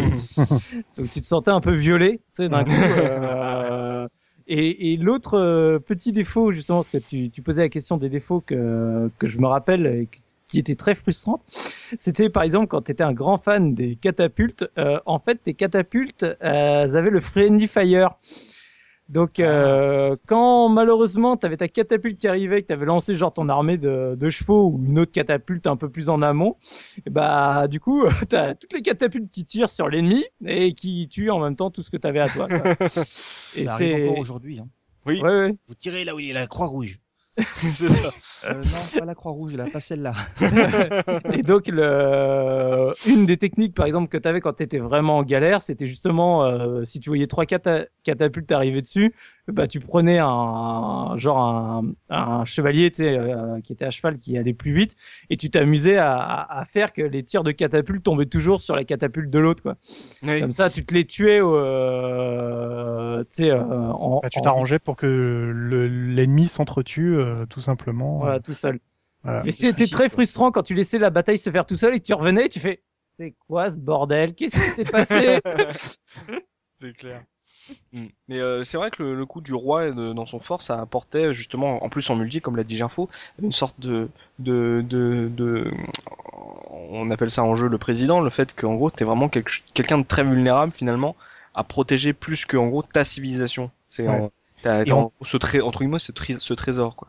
Ouais, et en plus, ça, pour le coup, c'était un, énorme truc anti-rush parce que commencer avec un château. Alors le château, c'est un système de défense qui était euh, qui était assez exceptionnel hein, parce qu'en fait, il tirait des flèches, euh, il tirait une volée de flèches sur tous les ennemis qui passaient à sa portée et l'infanterie était très sensible aux flèches. Hein, donc euh, c'était, euh, mhm. c'était donc du coup euh, tous ceux qui pouvaient essayer de venir rusher, bah, le roi était dans son château, il tirait sur tous les tous les ennemis qui s'approchaient. Il fallait monter dans l'arbre technologique et, mener un vrai siège. Donc on est vraiment à voilà à cette époque médiévale où on a un château face à un autre château, une armée, et puis il faut il faut mener le siège et arriver jusqu'au bout pour pour tuer le roi. Mhm. Voilà. Donc c'était c'était sympa. Et en termes de, de civilisation, c'est civilisation différente. Gerfo, c'était quoi T'as préféré laquelle quelle, quelle campagne, toi qui étais féru d'histoire, évidemment, euh, laquelle t'as as le plus plu à, parcourir sur ce Moyen Âge? Alors, y a, y a, il faut faire deux distinctions. Les campagnes ne reflètent pas toutes les civilisations qui existent dans le jeu. Hein. Il y, a, mm. y, a, une campagne sur Jeanne d'Arc, enfin, ce que Dopa a dit tout à l'heure, mais personnellement, en multi, j'adorais les Britanniques parce que leur unité unique, euh, le fantassin à arc long, était euh, une tuerie, mais vraiment une tuerie. Moi, je faisais euh, masse fantassin arc-long, masse trébuché, euh, et ça suffisait pour gagner. Hein. C'était, c'était, c'était très, c'était très très bon. Hein. Il fallait juste, il fallait juste prendre le temps de leur apprendre à tirer correctement. Les fantassins, tant que tu leur avais pas appris la balistique, en fait, ils tiraient à l'endroit où était l'unité. Mais comme elle continuait à se déplacer, bah, elle était deux mètres à côté de la flèche. Donc, voilà. Mais une fois que tu avais appris la balistique, ils anticipaient tous les mouvements et les flèches elles tombaient toujours au bon endroit. C'était, c'était génial. C'est bien ça de faire évoluer. C'est, ouais, c'était, c'était euh, assez bien foutu. J'aimais bien les Vikings aussi. Ouais. Et puis les Teutons, parce que les chevaliers teutoniques c'était sympa aussi. Donc euh, voilà. Et toi, Soubi? Moi, c'était les, les Perses que j'aimais bien, avec les éléphants de guerre et. C'est vrai qu'ils en imposaient. Ah, les éléphants, ouais, c'est pas plus tard que cet après-midi quand j'ai ressorti euh, mon vieux PC. Mhm. Je me suis amusé à en faire une, euh, une invasion masse, euh, masse éléphant. Je peux te dire que les chevaux en face de moi, ils ont. Et voici le cirque Subi C'est exactement ce que j'allais dire. Tu m'étonnes que ce soit le cirque après. Donc les Perses pour Subi. Et le, notre tonton pas notre, notre étudiant en histoire. Je ne peux être que fan des teutons étant frontalier. et euh, ouais, moi c'était les teutons, c'était chevalier teutonique et puis euh, percer, euh, percer à fond la caisse euh, tout en avant parce qu'en plus ils étaient hyper rapides. Et justement, ça marchait assez bien contre ces enfoirés de britanniques. précisément parce que même avec la balistique, je crois que c'était un peu moins efficace sur sur des mecs qui qui chargent et qui sont bardés d'armure. Tout à fait, oui. Donc euh, c'était un petit peu le, le, contre à faire contre, contre les Britanniques. Après, euh, quand tu jouais en, en réseau et que tu pouvais faire des alliances, euh, justement, mettre ensemble des Teutons et des, et des Britanniques, il me semble qu'on pouvait faire ça depuis le premier d'ailleurs, enfin, pas avec ces armées-là, mais je crois qu'on pouvait jouer en, coop depuis le premier. Tout à ça pouvait donner des combos assez, assez démentiels, quoi. Et on se faisait bien plaisir, justement, en, en additionnant les, les, capacités principales et qui étaient complémentaires de, de deux civilisations. C'est vrai. Vous aurez noté que notre tonton dopamine était fan du teuton percé. ça mérite un buzz. Oh, là, oh, énorme. euh, là, donc, on est, on est en 99. Euh, un an plus tard, encore euh, ensemble, euh, continue de faire sa lancée en nous sortant euh, un, un add-on 2000, Gerfo, ce, ce Conquerors. Qu'est-ce que ça vaut? Ah bah c'est c'est très très très sympa. Euh, moi j'aime euh, j'aime beaucoup euh, cette extension. Ça marque le, le point final dans le dans les idées qu'ils avaient depuis le départ et qu'ils ont enfin pu mettre en pratique. C'est donc alors il y a encore quelques quelques nouvelles civilisations. Mmh. Alors notamment les civilisations sud-américaines. Oui, parce que disons-le, hein, ça, en gros, là, on part vraiment de la conquête du Nouveau Monde par les Européens. Exactement, voilà, c'est ça. Donc en fait, donc ça ajoute euh, les Aztèques euh, et les Mayas ou les Incas, je ne sais pas. Mayas. Les Mayas, ouais, c'est ça. Et en plus, euh, quelques, alors les Espagnols qui, vont avoir comme unité unique les, les, conquistadors, évidemment. Hmm. Et puis je crois qu'il y avait les Huns et puis une autre civilisation. Les Coréens. Les Coréens, voilà, c'est ça. Voilà, avec, les Coréens, c'était très rigolo parce que leur unité unique, c'était un énorme bateau mais genre un hôtel flottant quoi. C'était les, ah. les, les, comment s'appelle les, les, les, bateaux tortues, enfin une espèce de plaque. Alors c'est très marrant parce que moi c'est les images que j'ai eues de l'Asie avec ces jeux-là se sont toujours se sont toujours répétées parce que dans Civilisation c'est souvent l'unité aussi qui est mise en avant. J'en ai plus appris avec ces jeux-là sur euh, sur les civilisations asiatiques que tout ce qu'on pouvait nous apprendre. On, on étudie ça très peu finalement à l'école et ce côté euh, d'ingénierie euh, à, une époque euh, qui, qui ça, remonte à des centaines d'années, moi, moi m'a fasciné, m'a donné ensuite l'idée d'aller un peu explorer ce qu'il y avait dans le, dans, à, savoir de toutes ces choses-là. Je referme la parenthèse. Euh, par rapport à l'extension ensuite, alors j'adore les campagnes de l'extension. Elles sont vraiment, euh, vraiment super, et notamment un mode sur des batailles, les grandes batailles du Moyen Âge. Euh, la bataille d'Hastings, euh, la bataille d'Azincourt, qui sont des grandes batailles euh, européennes. Enfin voilà, c'est c'est vraiment, elles sont vraiment très bien recréées. C'est des grands champs de bataille où il se passe beaucoup de choses. Mhm. Et puis une toute petite bataille que que j'aime beaucoup, c'est celle de Vinland Saga. C'est alors c'est je crois que c'est une bataille fictive mais qui met en scène Éric le Rouge des Vikings. Ouais. Euh, et alors qui est assez génial parce qu'en fait c'est censé représenter comment les Vikings sont partis de chez eux, puis envahi le Groenland, puis ensuite sont allés vers le Nouveau Monde. Et en fait, ils n'arrivent pas à traverser les grandes eaux. Et alors, le mec de chez Ensemble, il fait, s'est fait super plaisir. Quand tu essaies de traverser l'océan, tous tes bateaux s'écrasent. Et en fait, tu apprends que c'est une malédiction lancée par la terre-mère. Et il y a un immense serpent qui est dessiné dans la mer. C'est superbe. Ah c'est un travail de. Tu sais, tu te dis, c'est un mec qui a fait un mode, qui a envie de s'amuser. Mm. Mais c'est génial. Je, je mettrai une image de la carte de, ce, de cette map parce que personnellement, c'est mon plus gros souvenir avec Age of Empires Conqueror. Le gars a dessiné un serpent dans la carte du jeu et je trouve ça génial. Voilà, c'est mm. c'est tout bête quoi. Mais euh, tu as, enfin, je, je, vais troller un petit peu là sur euh, Edge of the Conqueror. C'est en gros euh, la, la, bataille entre les, les Espagnols et les Mayas. Qu'est-ce qui se passait? En gros, ils, faisaient du commerce et les Mayas mouraient de maladie ou euh, en gros tu peux te battre? Non, non, tu peux te battre. Alors c'est justement c'est premier, première fois où il y a un désavantage dans un Age of Empires. Bonjour. Ah, Parce que tous les Aztèques évidemment n'ont pas accès à tout ce qui est cavalerie. Donc, mhm. ce qui est, qui est, la raison historique, une des raisons historiques pour lesquelles les, les Espagnols ont, ont réussi à, à s'imposer en Amérique du Sud. Et euh, mais ils ont quand même leur guerrier jaguar. Il y a beaucoup, il y a un peu plus de mysticisme dans tout ça. Donc euh, bon, je, je, vais pas me prononcer sur l'histoire parce que je suis pas assez calé sur le sujet. J'ai peur de dire des grosses bêtises. Mais il y, avait tout un côté euh, très sympa de voilà, on se promenait dans des jungles. Les moutons étaient remplacés par des dindons. C'était euh, hein. il faisait glouglou quand tu cliquais dessus. C'était vachement mieux que les moutons. Hein. Alors un dindon qui fait glouglou qui sert de scout, moi ça m'éclate. Enfin bref.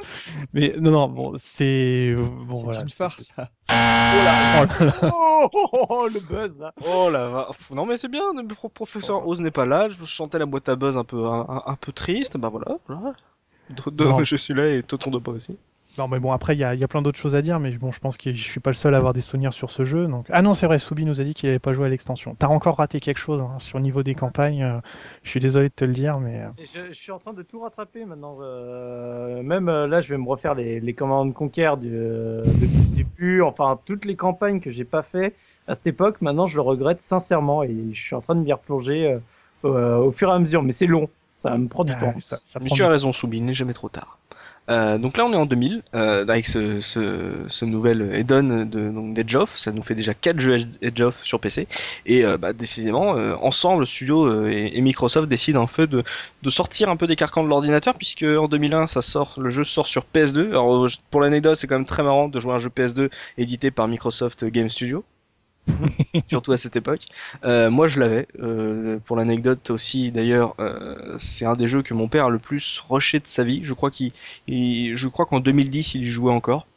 Donc, ah euh, c'est un, un, truc euh, de port. par contre, moi, c'était une, c'était une grosse déception ce jeu parce qu'en gros vous voyez en fait dans, dans Edge of il y a une barre de menu comme dans tout jeu de stratégie en bas dans Edge of 2 sur PS2 la barre de menu devait faire à peu près un bon tiers de l'écran si c'est pas la moitié Ouf. Ouf. Ce qui faisait qu'en fait le jeu était très zoomé. En gros, euh, tes, tes, tes, personnages et tout étaient vraiment très gros sur la carte, donc les bâtiments encore plus. Et finalement, tu voyais que dalle. Donc moi j'ai pas joué beaucoup. Bon visiblement il y a des gens qui ont joué 10 ans donc ils ont dû trouver un intérêt, hein, certainement, que je ne sais pas.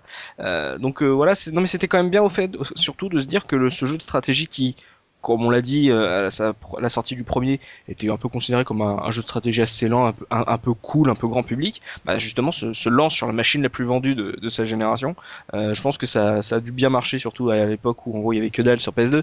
Hein, voilà, les, gens n'achetaient pas la Dreamcast alors qu'il y avait tellement de jeux. Mais bon, on jouait à, à Kessen et à Edge of 2 sur, sur PS2.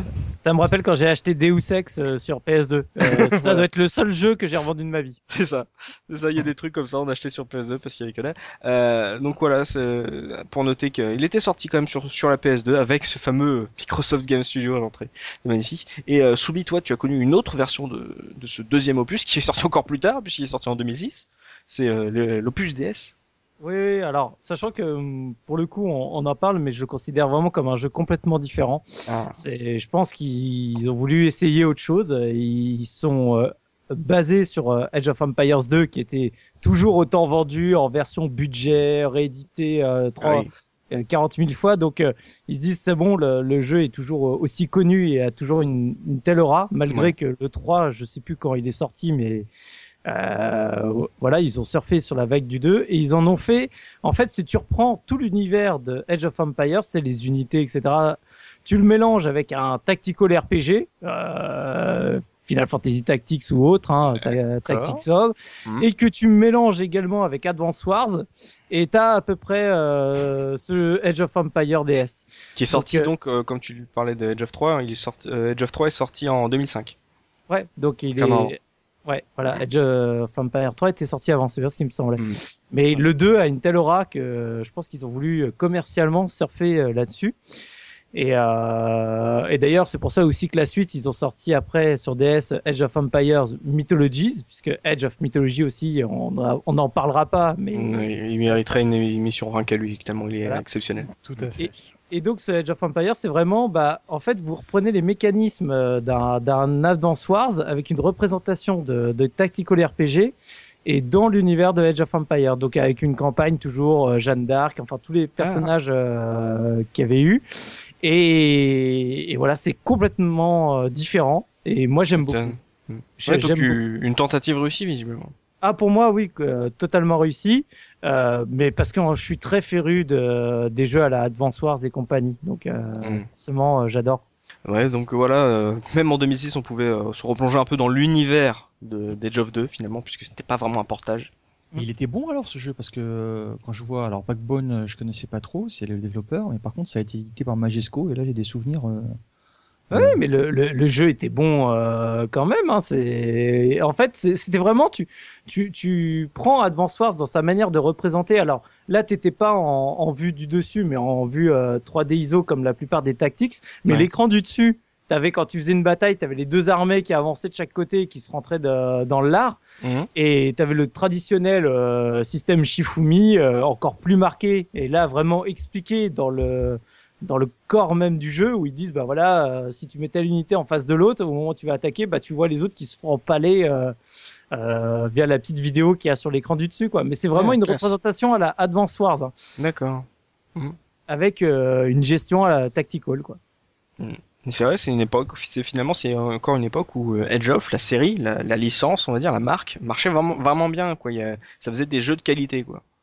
Euh, il y avait eu le, spin-off mythologie, il y a eu le 3 qui était sorti, qui, qui ça on n'en parlera pas parce qu'en gros c'est plus du rétro encore, il est sorti en 2005 donc euh, on attendra l'année prochaine peut-être pour en parler ou pas. Euh, c'était un jeu qui a été extrêmement attendu, je me rappelle c'était une des références techniques, on attendait ça vraiment comme des gros ports.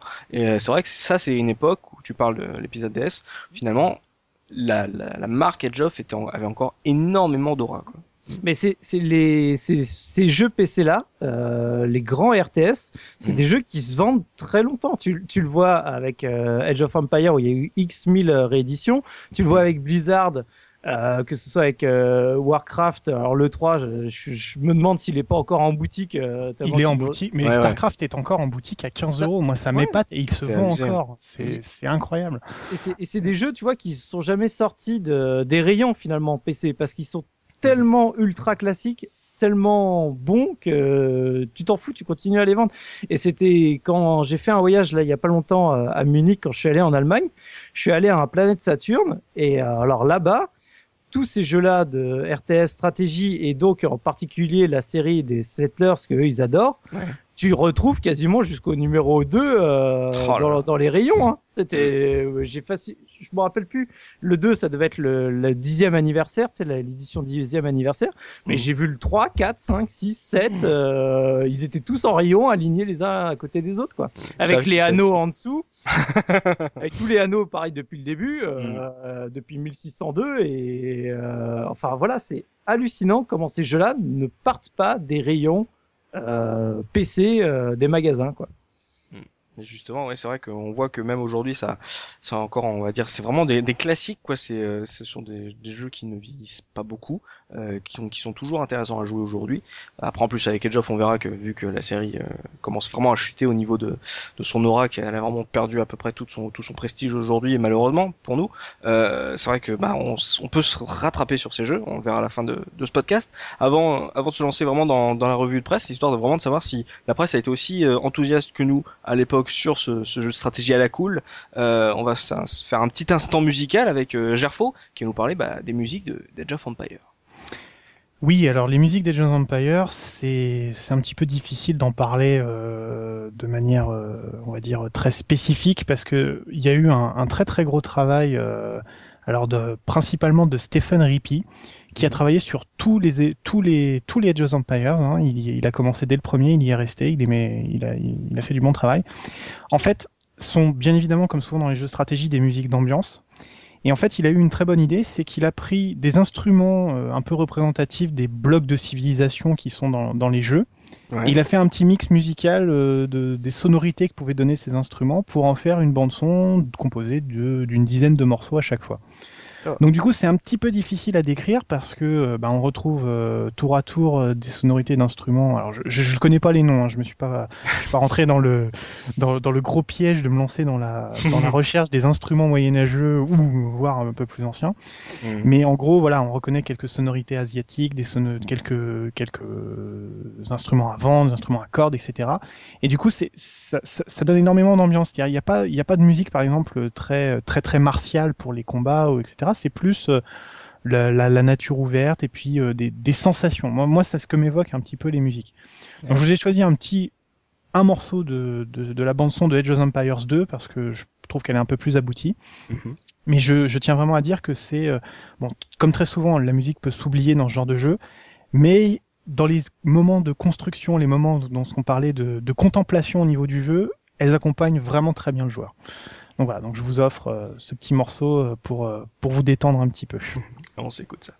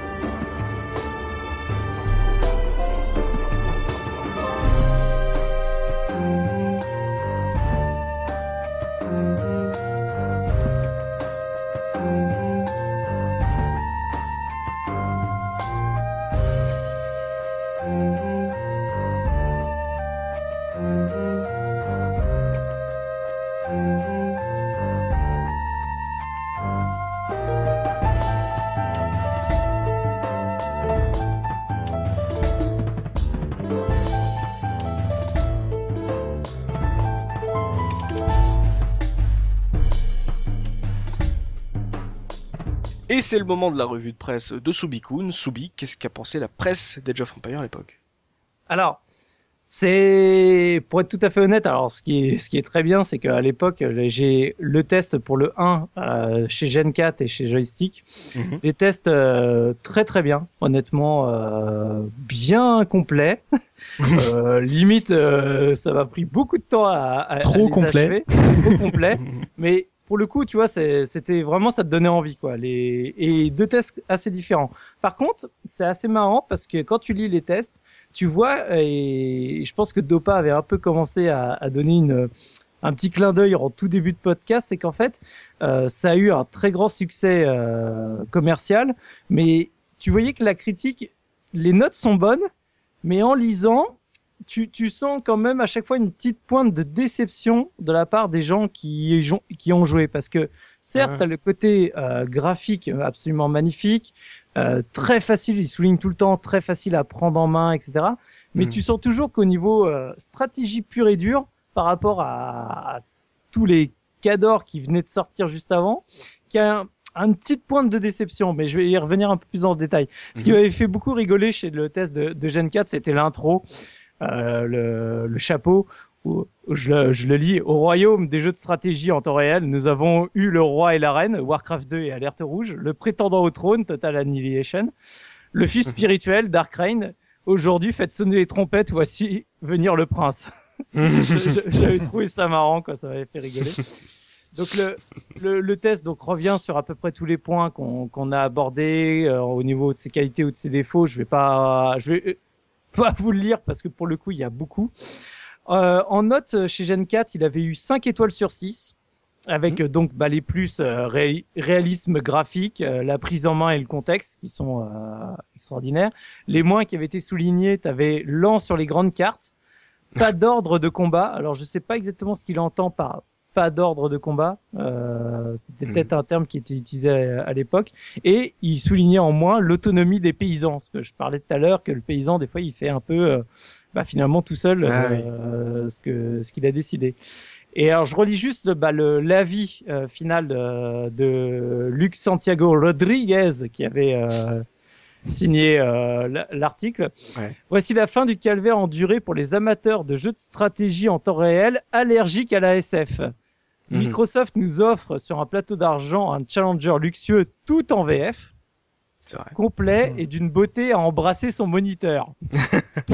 Bourré d'options et rapide à prendre en main, Age of Empires est exactement le jeu que j'attendais. Alors bien sûr, le système de développement rappelle celui de Warcraft 2 et c'est seulement le second à offrir une élévation de terrain en 3D et alors, il le fait mieux que tous les autres.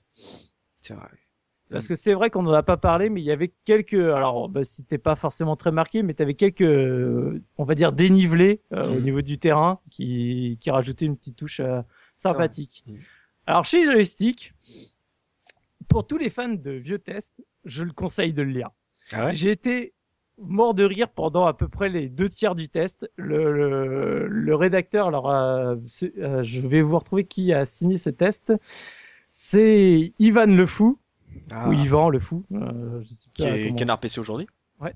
Qui, je pense, a, pété un plomb au moment d'écrire le test, mais c'est absolument génial. Mm. En fait, tout le début de l'article rappelle le fait que, bah, à l'époque, Microsoft, c'était pas du jeu, quoi. Microsoft, euh, ça faisait des PC, et ça faisait Windows, ça faisait ton Internet Explorer, mm. mais c'est le premier vrai, on va dire, grand jeu signé Microsoft en tant que, que jeu. Donc il commence tout le test en, en te faisant genre, euh, une, une, un mantra, une prière pour que Microsoft est mon ami en espérant que le jeu s'installe euh, sans, sans, sans, trop de soucis ou, ou qu'il n'y ait pas de tout un tas de problèmes. Donc euh, moi je trouvais ça génial. Et, euh, et donc il y a un petit moment euh, qui, qui a, je, vous, je vous lis le petit passage, ça m'a fait beaucoup rigoler. Bon, reprenons notre histoire dans l'ordre chronologique. Je rentre chez moi. Là, je démarre mon PC machinalement avec le CD-ROM, tout ça, et je me dis, Bon, si le nain binoclard de Seattle a passé un deal avec le gars de Bruce qui n'a qui n'a rien fait qu'à travailler sur Sid Meier, enfin avec Sid Meier sur Civilisation et chez euh, Avalon Hill où, sont, où ils font tout plein de chouettes jeux de stratégie sur plateau. Mhm. C'est pour nous pondre un jeu de stratégie temps réel. Et vas-y, qui vont nous mettre du Civ, trois petits points. Et mhm. là, tout d'un coup, me voilà scotché sur mon écran sur la bête fenêtre d'installation du jeu que j'avais à peine regardé et où je vois les sprites défiler, ces petits sprites l'air de rien, pendant que le système copie les, les fichiers. Des sprites comme ça, mon ami lecteur, tu en as jamais vu. Jamais.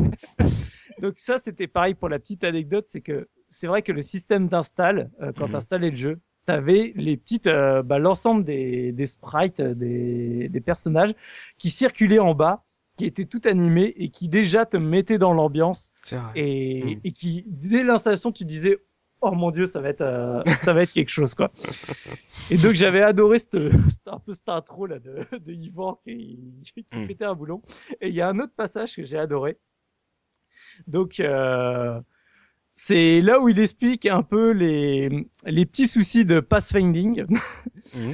Alors, le titre du paragraphe, c'est Où on apprend que l'ennemi du tacticien antique était l'arbre.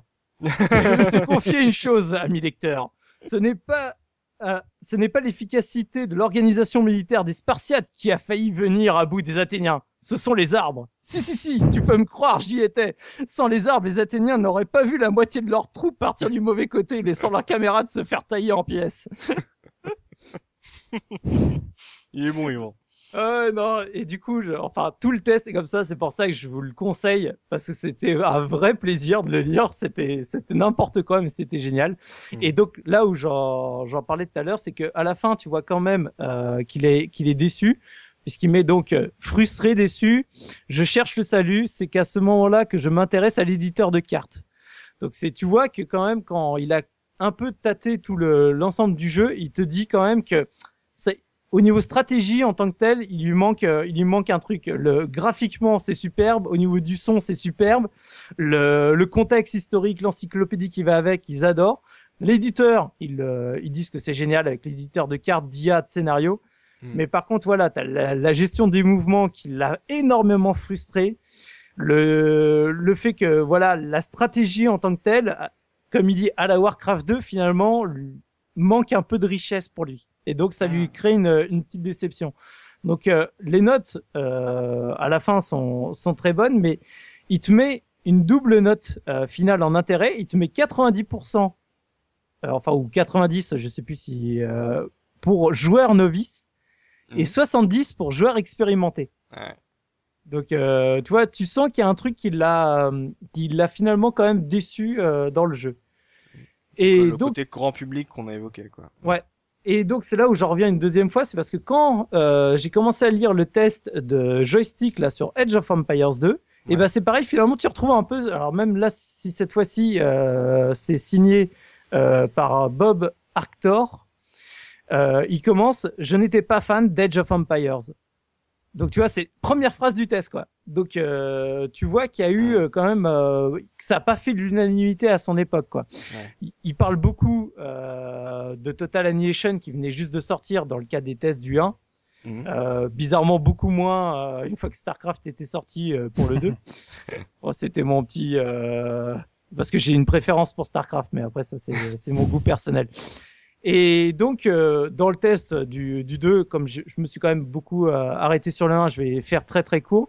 En fait, ils disent que voilà, c'est comme le 1, mais en mieux. Et ils, ils t'expliquent toutes les petites différences, comme on a expliqué pendant le pendant le podcast. Donc, c'est très générique, il n'y a pas de pas de choses en particulier à noter. Mmh. Mais voilà, après, tu arrives bah, dans la note finale. Intérêt, là, cette fois-ci, c'est 90%, mais sans séparer novice ou initié. Mm. Chez Gen 4, euh, c'est 6 étoiles sur 6 au ah niveau de la note. Et, euh, et voilà, c'est on souligne à chaque fois, c'est la beauté de l'ensemble du jeu inégalé à ce jour, les campagnes qui offrent un jeu solo d'une très grande qualité. Et après, c'est toujours bah euh, le seul truc finalement là dans joystick, le seul moins euh, véritablement qu'ils lui mettent, c'est ils mettent un jeu en réseau conçu pour les adeptes du mastermind.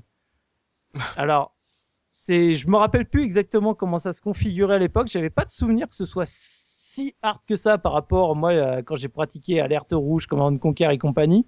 Mm. Mais il semblerait que c'était pas non plus des plus euh, des plus ergonomiques. Mais bon.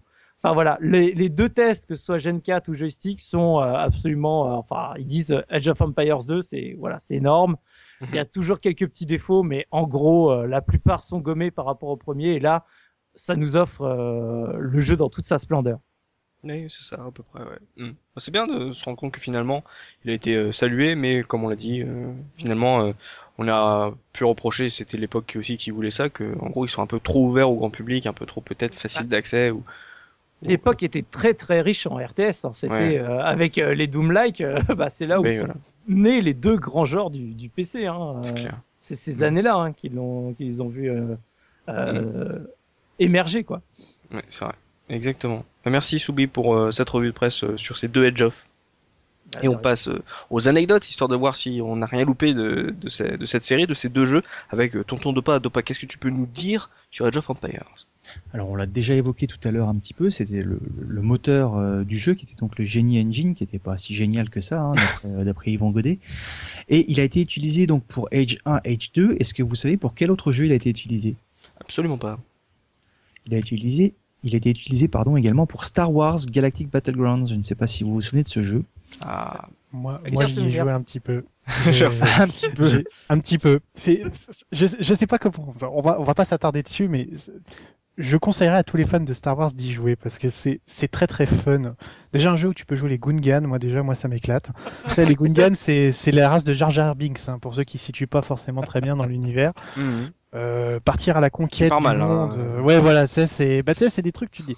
Bon. Le Là, moteur tu est comprends le le même. tyramide des. Les frondeurs.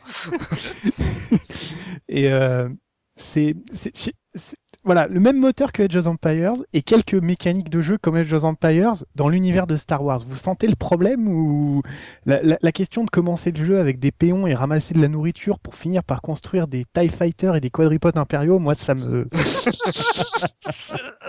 voilà. Alors c'est- je, je troll un peu parce que c'est un petit peu adapté, c'est des ressources un petit peu changées, mais bon voilà le côté euh, l'Empire commence à l'âge sombre, il doit redécouvrir cette technologie pour construire des vaisseaux spatiaux. euh, voilà. Et pour cause, hein, c'est le même moteur que Edge, donc. euh, Mais d'un autre côté, le côté stratégique de Age of Empires est quand même pas euh, pas indéniable. Et un jeu de stratégie dans l'univers de Star Wars, bah c'est pas dégueulasse. Donc euh, c'est une curiosité. C'est-à-dire c'est un jeu qui avait été très mal critiqué. Je me souviens du test dans PC jeu, mais parce que voilà. Moi, je trouve- apprécié ce jeu-là.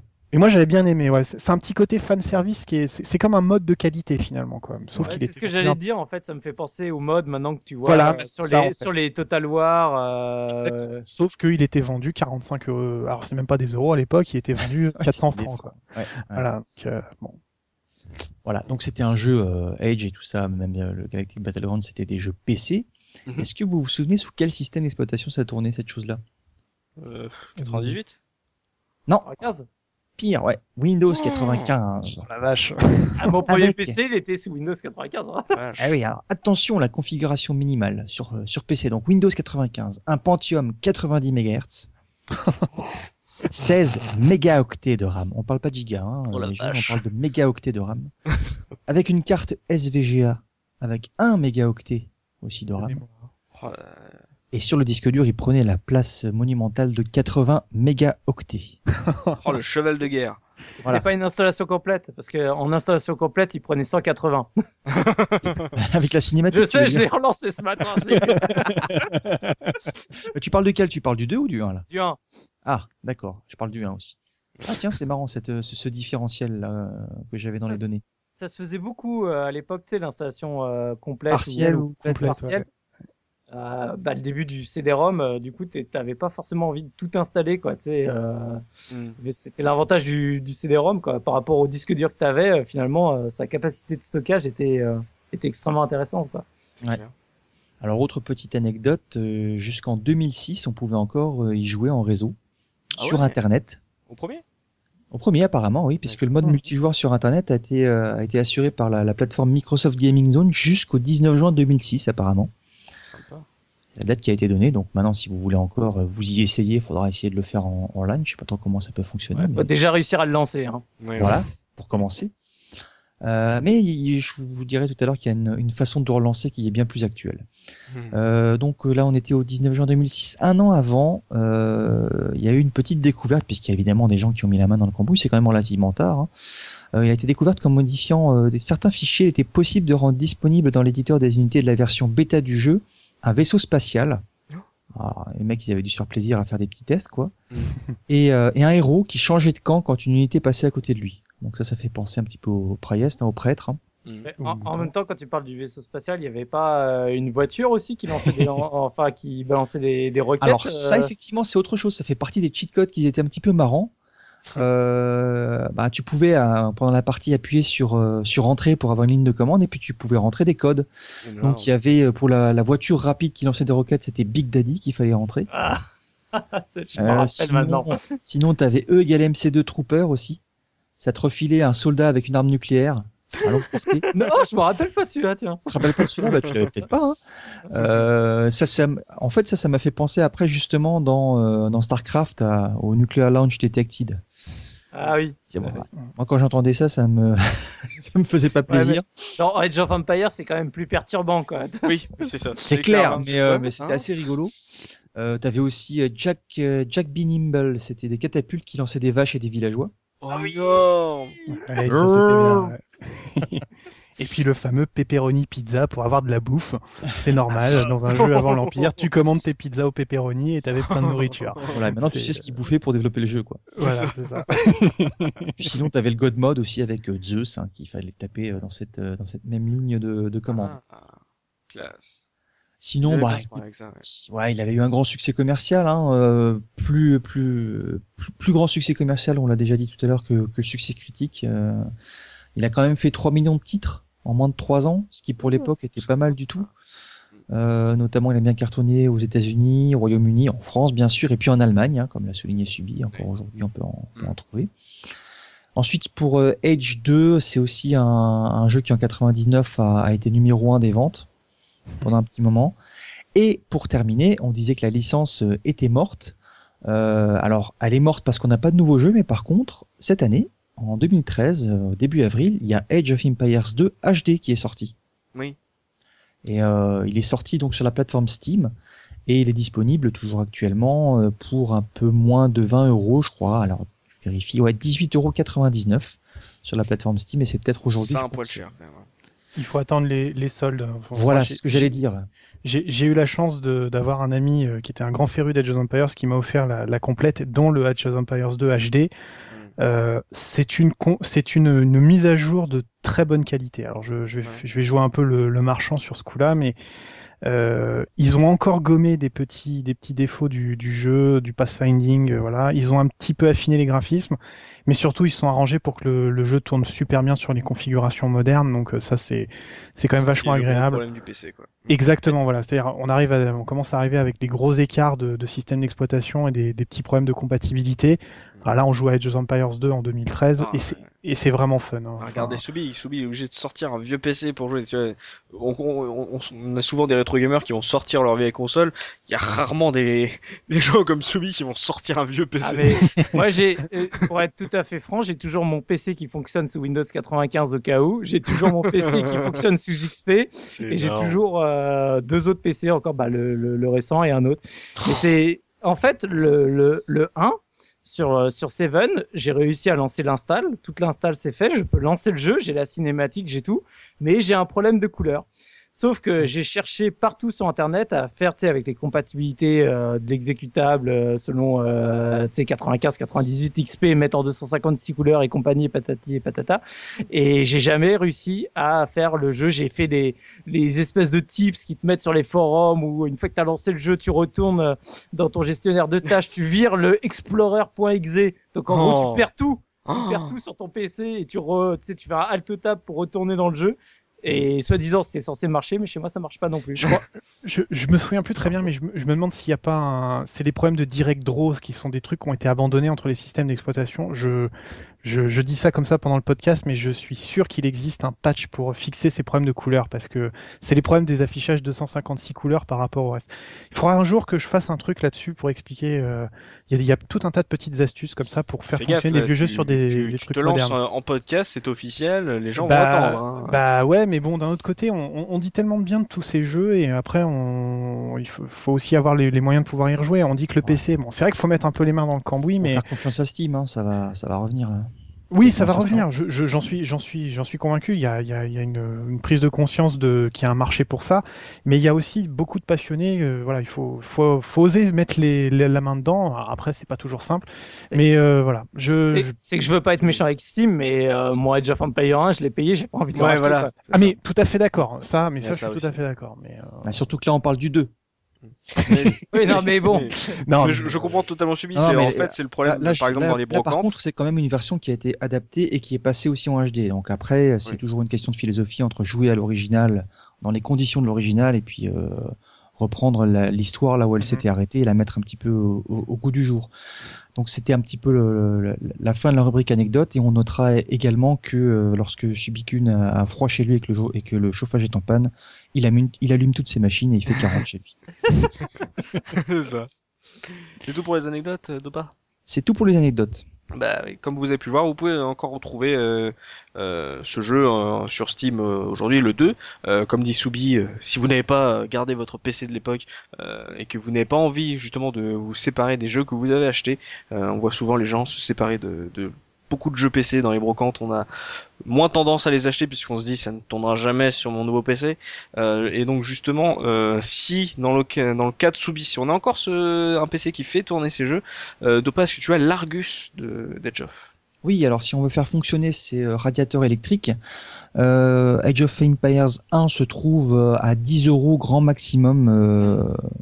Euh, euh, d'après l'aide de, notre brocanteur Mikado Twix, euh, qui m'a transmis cette info. Donc c'est 10 euros grand max. Euh, il l'a vu notamment dans un, dans un lot de 10 jeux qui était à 10 euros. Donc ah à 1 euro entre guillemets pièce. Après, il faut voir les autres jeux qui sont proposés avec. Hein. Mm. Mais ah, le problème de ces jeux aussi, c'est qu'il faut les trouver dans des boîtes en bon état. Ça c'était très souvent du carton, donc ça s'abîme assez vite. Mm. Age of Empires 2 sur PC est coté entre 5 et 10 euros.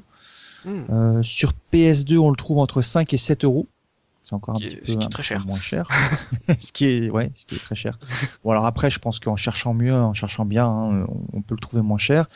Et puis, euh, a priori, on peut trouver la trilogie complète avec toutes les extensions pour une quinzaine d'euros. Donc, euh, on peut aussi faire des coups de fusil et c'est quand même là que ça, risque d'être le plus intéressant. En plus, on aura une série complète. Bon, c'est comme, comme beaucoup de jeux de PC, finalement, ça, les prix baissent très vite, quoi. C'est bah, D'autant plus que euh, on a, on a des, des, des, systèmes comme Steam qui, euh, qui, qui, tirent les prix des jeux déjà récents par le bas. Alors se retrouver avec des jeux qui sont euh, chers comme ça pour des, pour des jeux anciens vintage, ça, ça commence à être difficile en fait à, à avaler. Mais je, mais je crois, moi, moi j'ai souvenir, je crois que Age of Empires c'est le jeu que j'ai le plus souvent vu traîner dans les rayons, toujours à des prix qui ne diminuaient pas. Je me suis toujours dit que Microsoft était un peu un peu gourmand sur ce jeu-là parce qu'il se vendait très très bien tout au long des années et euh, j'ai toujours souvenir d'avoir vu. En fait, tu dis deux trois ans après la sortie du jeu, pourquoi pas, mais mais pendant des années, tu, même dans les grandes surfaces, tu voyais des Age of Empires 2 qui étaient à côté de jeux beaucoup plus récents et toujours à des prix un peu comme les jeux Blizzard finalement, les Diablo, tout ça qui voilà, ou certains jeux Nintendo, les Mario qui fonctionnaient bien. C'est un des jeux, je, crois que c'est le premier jeu qui m'a fait dire putain, il y a des jeux sur PC qui ne baissent jamais. C'est mm. incroyable. Mm. Vrai. On a pu bien revenir sur euh, ces deux ces deux premiers jeux. On parlera peut-être un jour de mythologie de, de Age of 3. Euh, ils sont deux jeux importants euh, avec des, des qualités différentes aussi. Euh, donc vous, si, comme on l'a dit, comme Soubi l'a dit, ce sont des jeux qui, qui sont toujours beaucoup joués finalement. Euh, ça peut encore se faire ces, ces jeux-là. Que ça soit, j'imagine que vous conseilleriez plutôt le 2 euh, pour un jeune joueur à, redécouvrir. Par exemple, on a parlé de la version HD sur Steam. C'est encore un jeu qui est abordable même pour un jeune joueur. Tout à fait. Clairement. Moi, j'ai pris beaucoup de plaisir là quand aujourd'hui quand je l'ai réinstallé, quand j'ai réussi à le lancer. Une fois que ça s'était passé, j'ai, je me suis rendu compte et je le trouve toujours aujourd'hui très joli. Le 2, je le trouve toujours magnifique, euh, toujours aussi plaisant à jouer. Euh, enfin, pour moi, il n'a pas vieilli comme jeu. C'est bon à savoir. Donc, si et en plus, vous, vous apprendrez de l'histoire. Il, y a une, il y a une belle encyclopédie euh, pour apprendre de l'histoire en même temps. C'est vachement intéressant. Vous pourriez dire aux parents, mais non, je, je révise aussi. voilà, si vous n'avez pas 50 doigts et que vous êtes, vous faites euh, piffer sur euh, Starcraft 2 ou que vous faites encore plus dégommer sur des League of Legends ou, ou autres, bah ça peut être un moyen un peu cool, un peu un peu posé d'apprendre en s'amusant et de se faire plaisir avec un, jeu de gestion stratégique qui, qui n'a pas perdu de, de sa qualité quoi. Comment tu oses placer LOL dans une émission comme ça là je remarque, mais euh, bon, c'est de la stratégie, mais c'est pas la même stratégie, quoi. Justement. C'est pas des accessoirement, mais bon, ça c'est un autre problème. Est, est, un, bon jeu de stratégie très cool par, par rapport à en fait euh, la, la, tendance très frénétique euh, de la stratégie euh, d'aujourd'hui, quoi. Tout à fait. Donc c'est un, ça, va revenir, ça va revenir les bons. J'espère bien. J'espère. Voilà, bah c'est là-dessus que s'achevait ce, ce podcast Edge of Empires. Merci, merci à vous messieurs d'avoir participé bah, à cette émission et d'avoir partagé vos souvenirs et votre expérience sur euh, ce jeu bah, d'ensemble studio qui n'existe plus aujourd'hui. C'est un studio qui a fermé, on ne l'a pas dit, euh, qui a eu du mal, qui a fermé un peu comme euh, justement cette version Edge of euh, Empire Online. Donc c'est vraiment ça, ça pue un peu pour pour cette série aujourd'hui. Je ne sais pas si Microsoft aura le courage de la relancer euh, sur euh, une prochaine génération, j'espère, parce que c'est une série euh, de qualité qui a montré qu'elle pouvait faire des jeux de qualité, mais là, voilà, ça sent un peu mauvais pour cette série finalement. Et bien entendu, merci à vous, chers auditeurs de la case rétro, bah, de nous avoir suivis. N'hésitez pas à partager vos propres souvenirs de ce jeu sur sur les forums de la case rétro.fr ou euh, en nous suivant sur Facebook et Twitter, histoire de, de vraiment de partager vraiment euh, une expérience, une époque du, de ce d'Age of Empire, d'une série qui, qui qui va très mal aujourd'hui. On se donne rendez-vous très prochainement pour un nouveau podcast de la case rétro. D'ici là, n'oubliez pas, le rétro gaming est l'avenir des consoles next gen. Salut, salut. Salut. Voilà, voilà.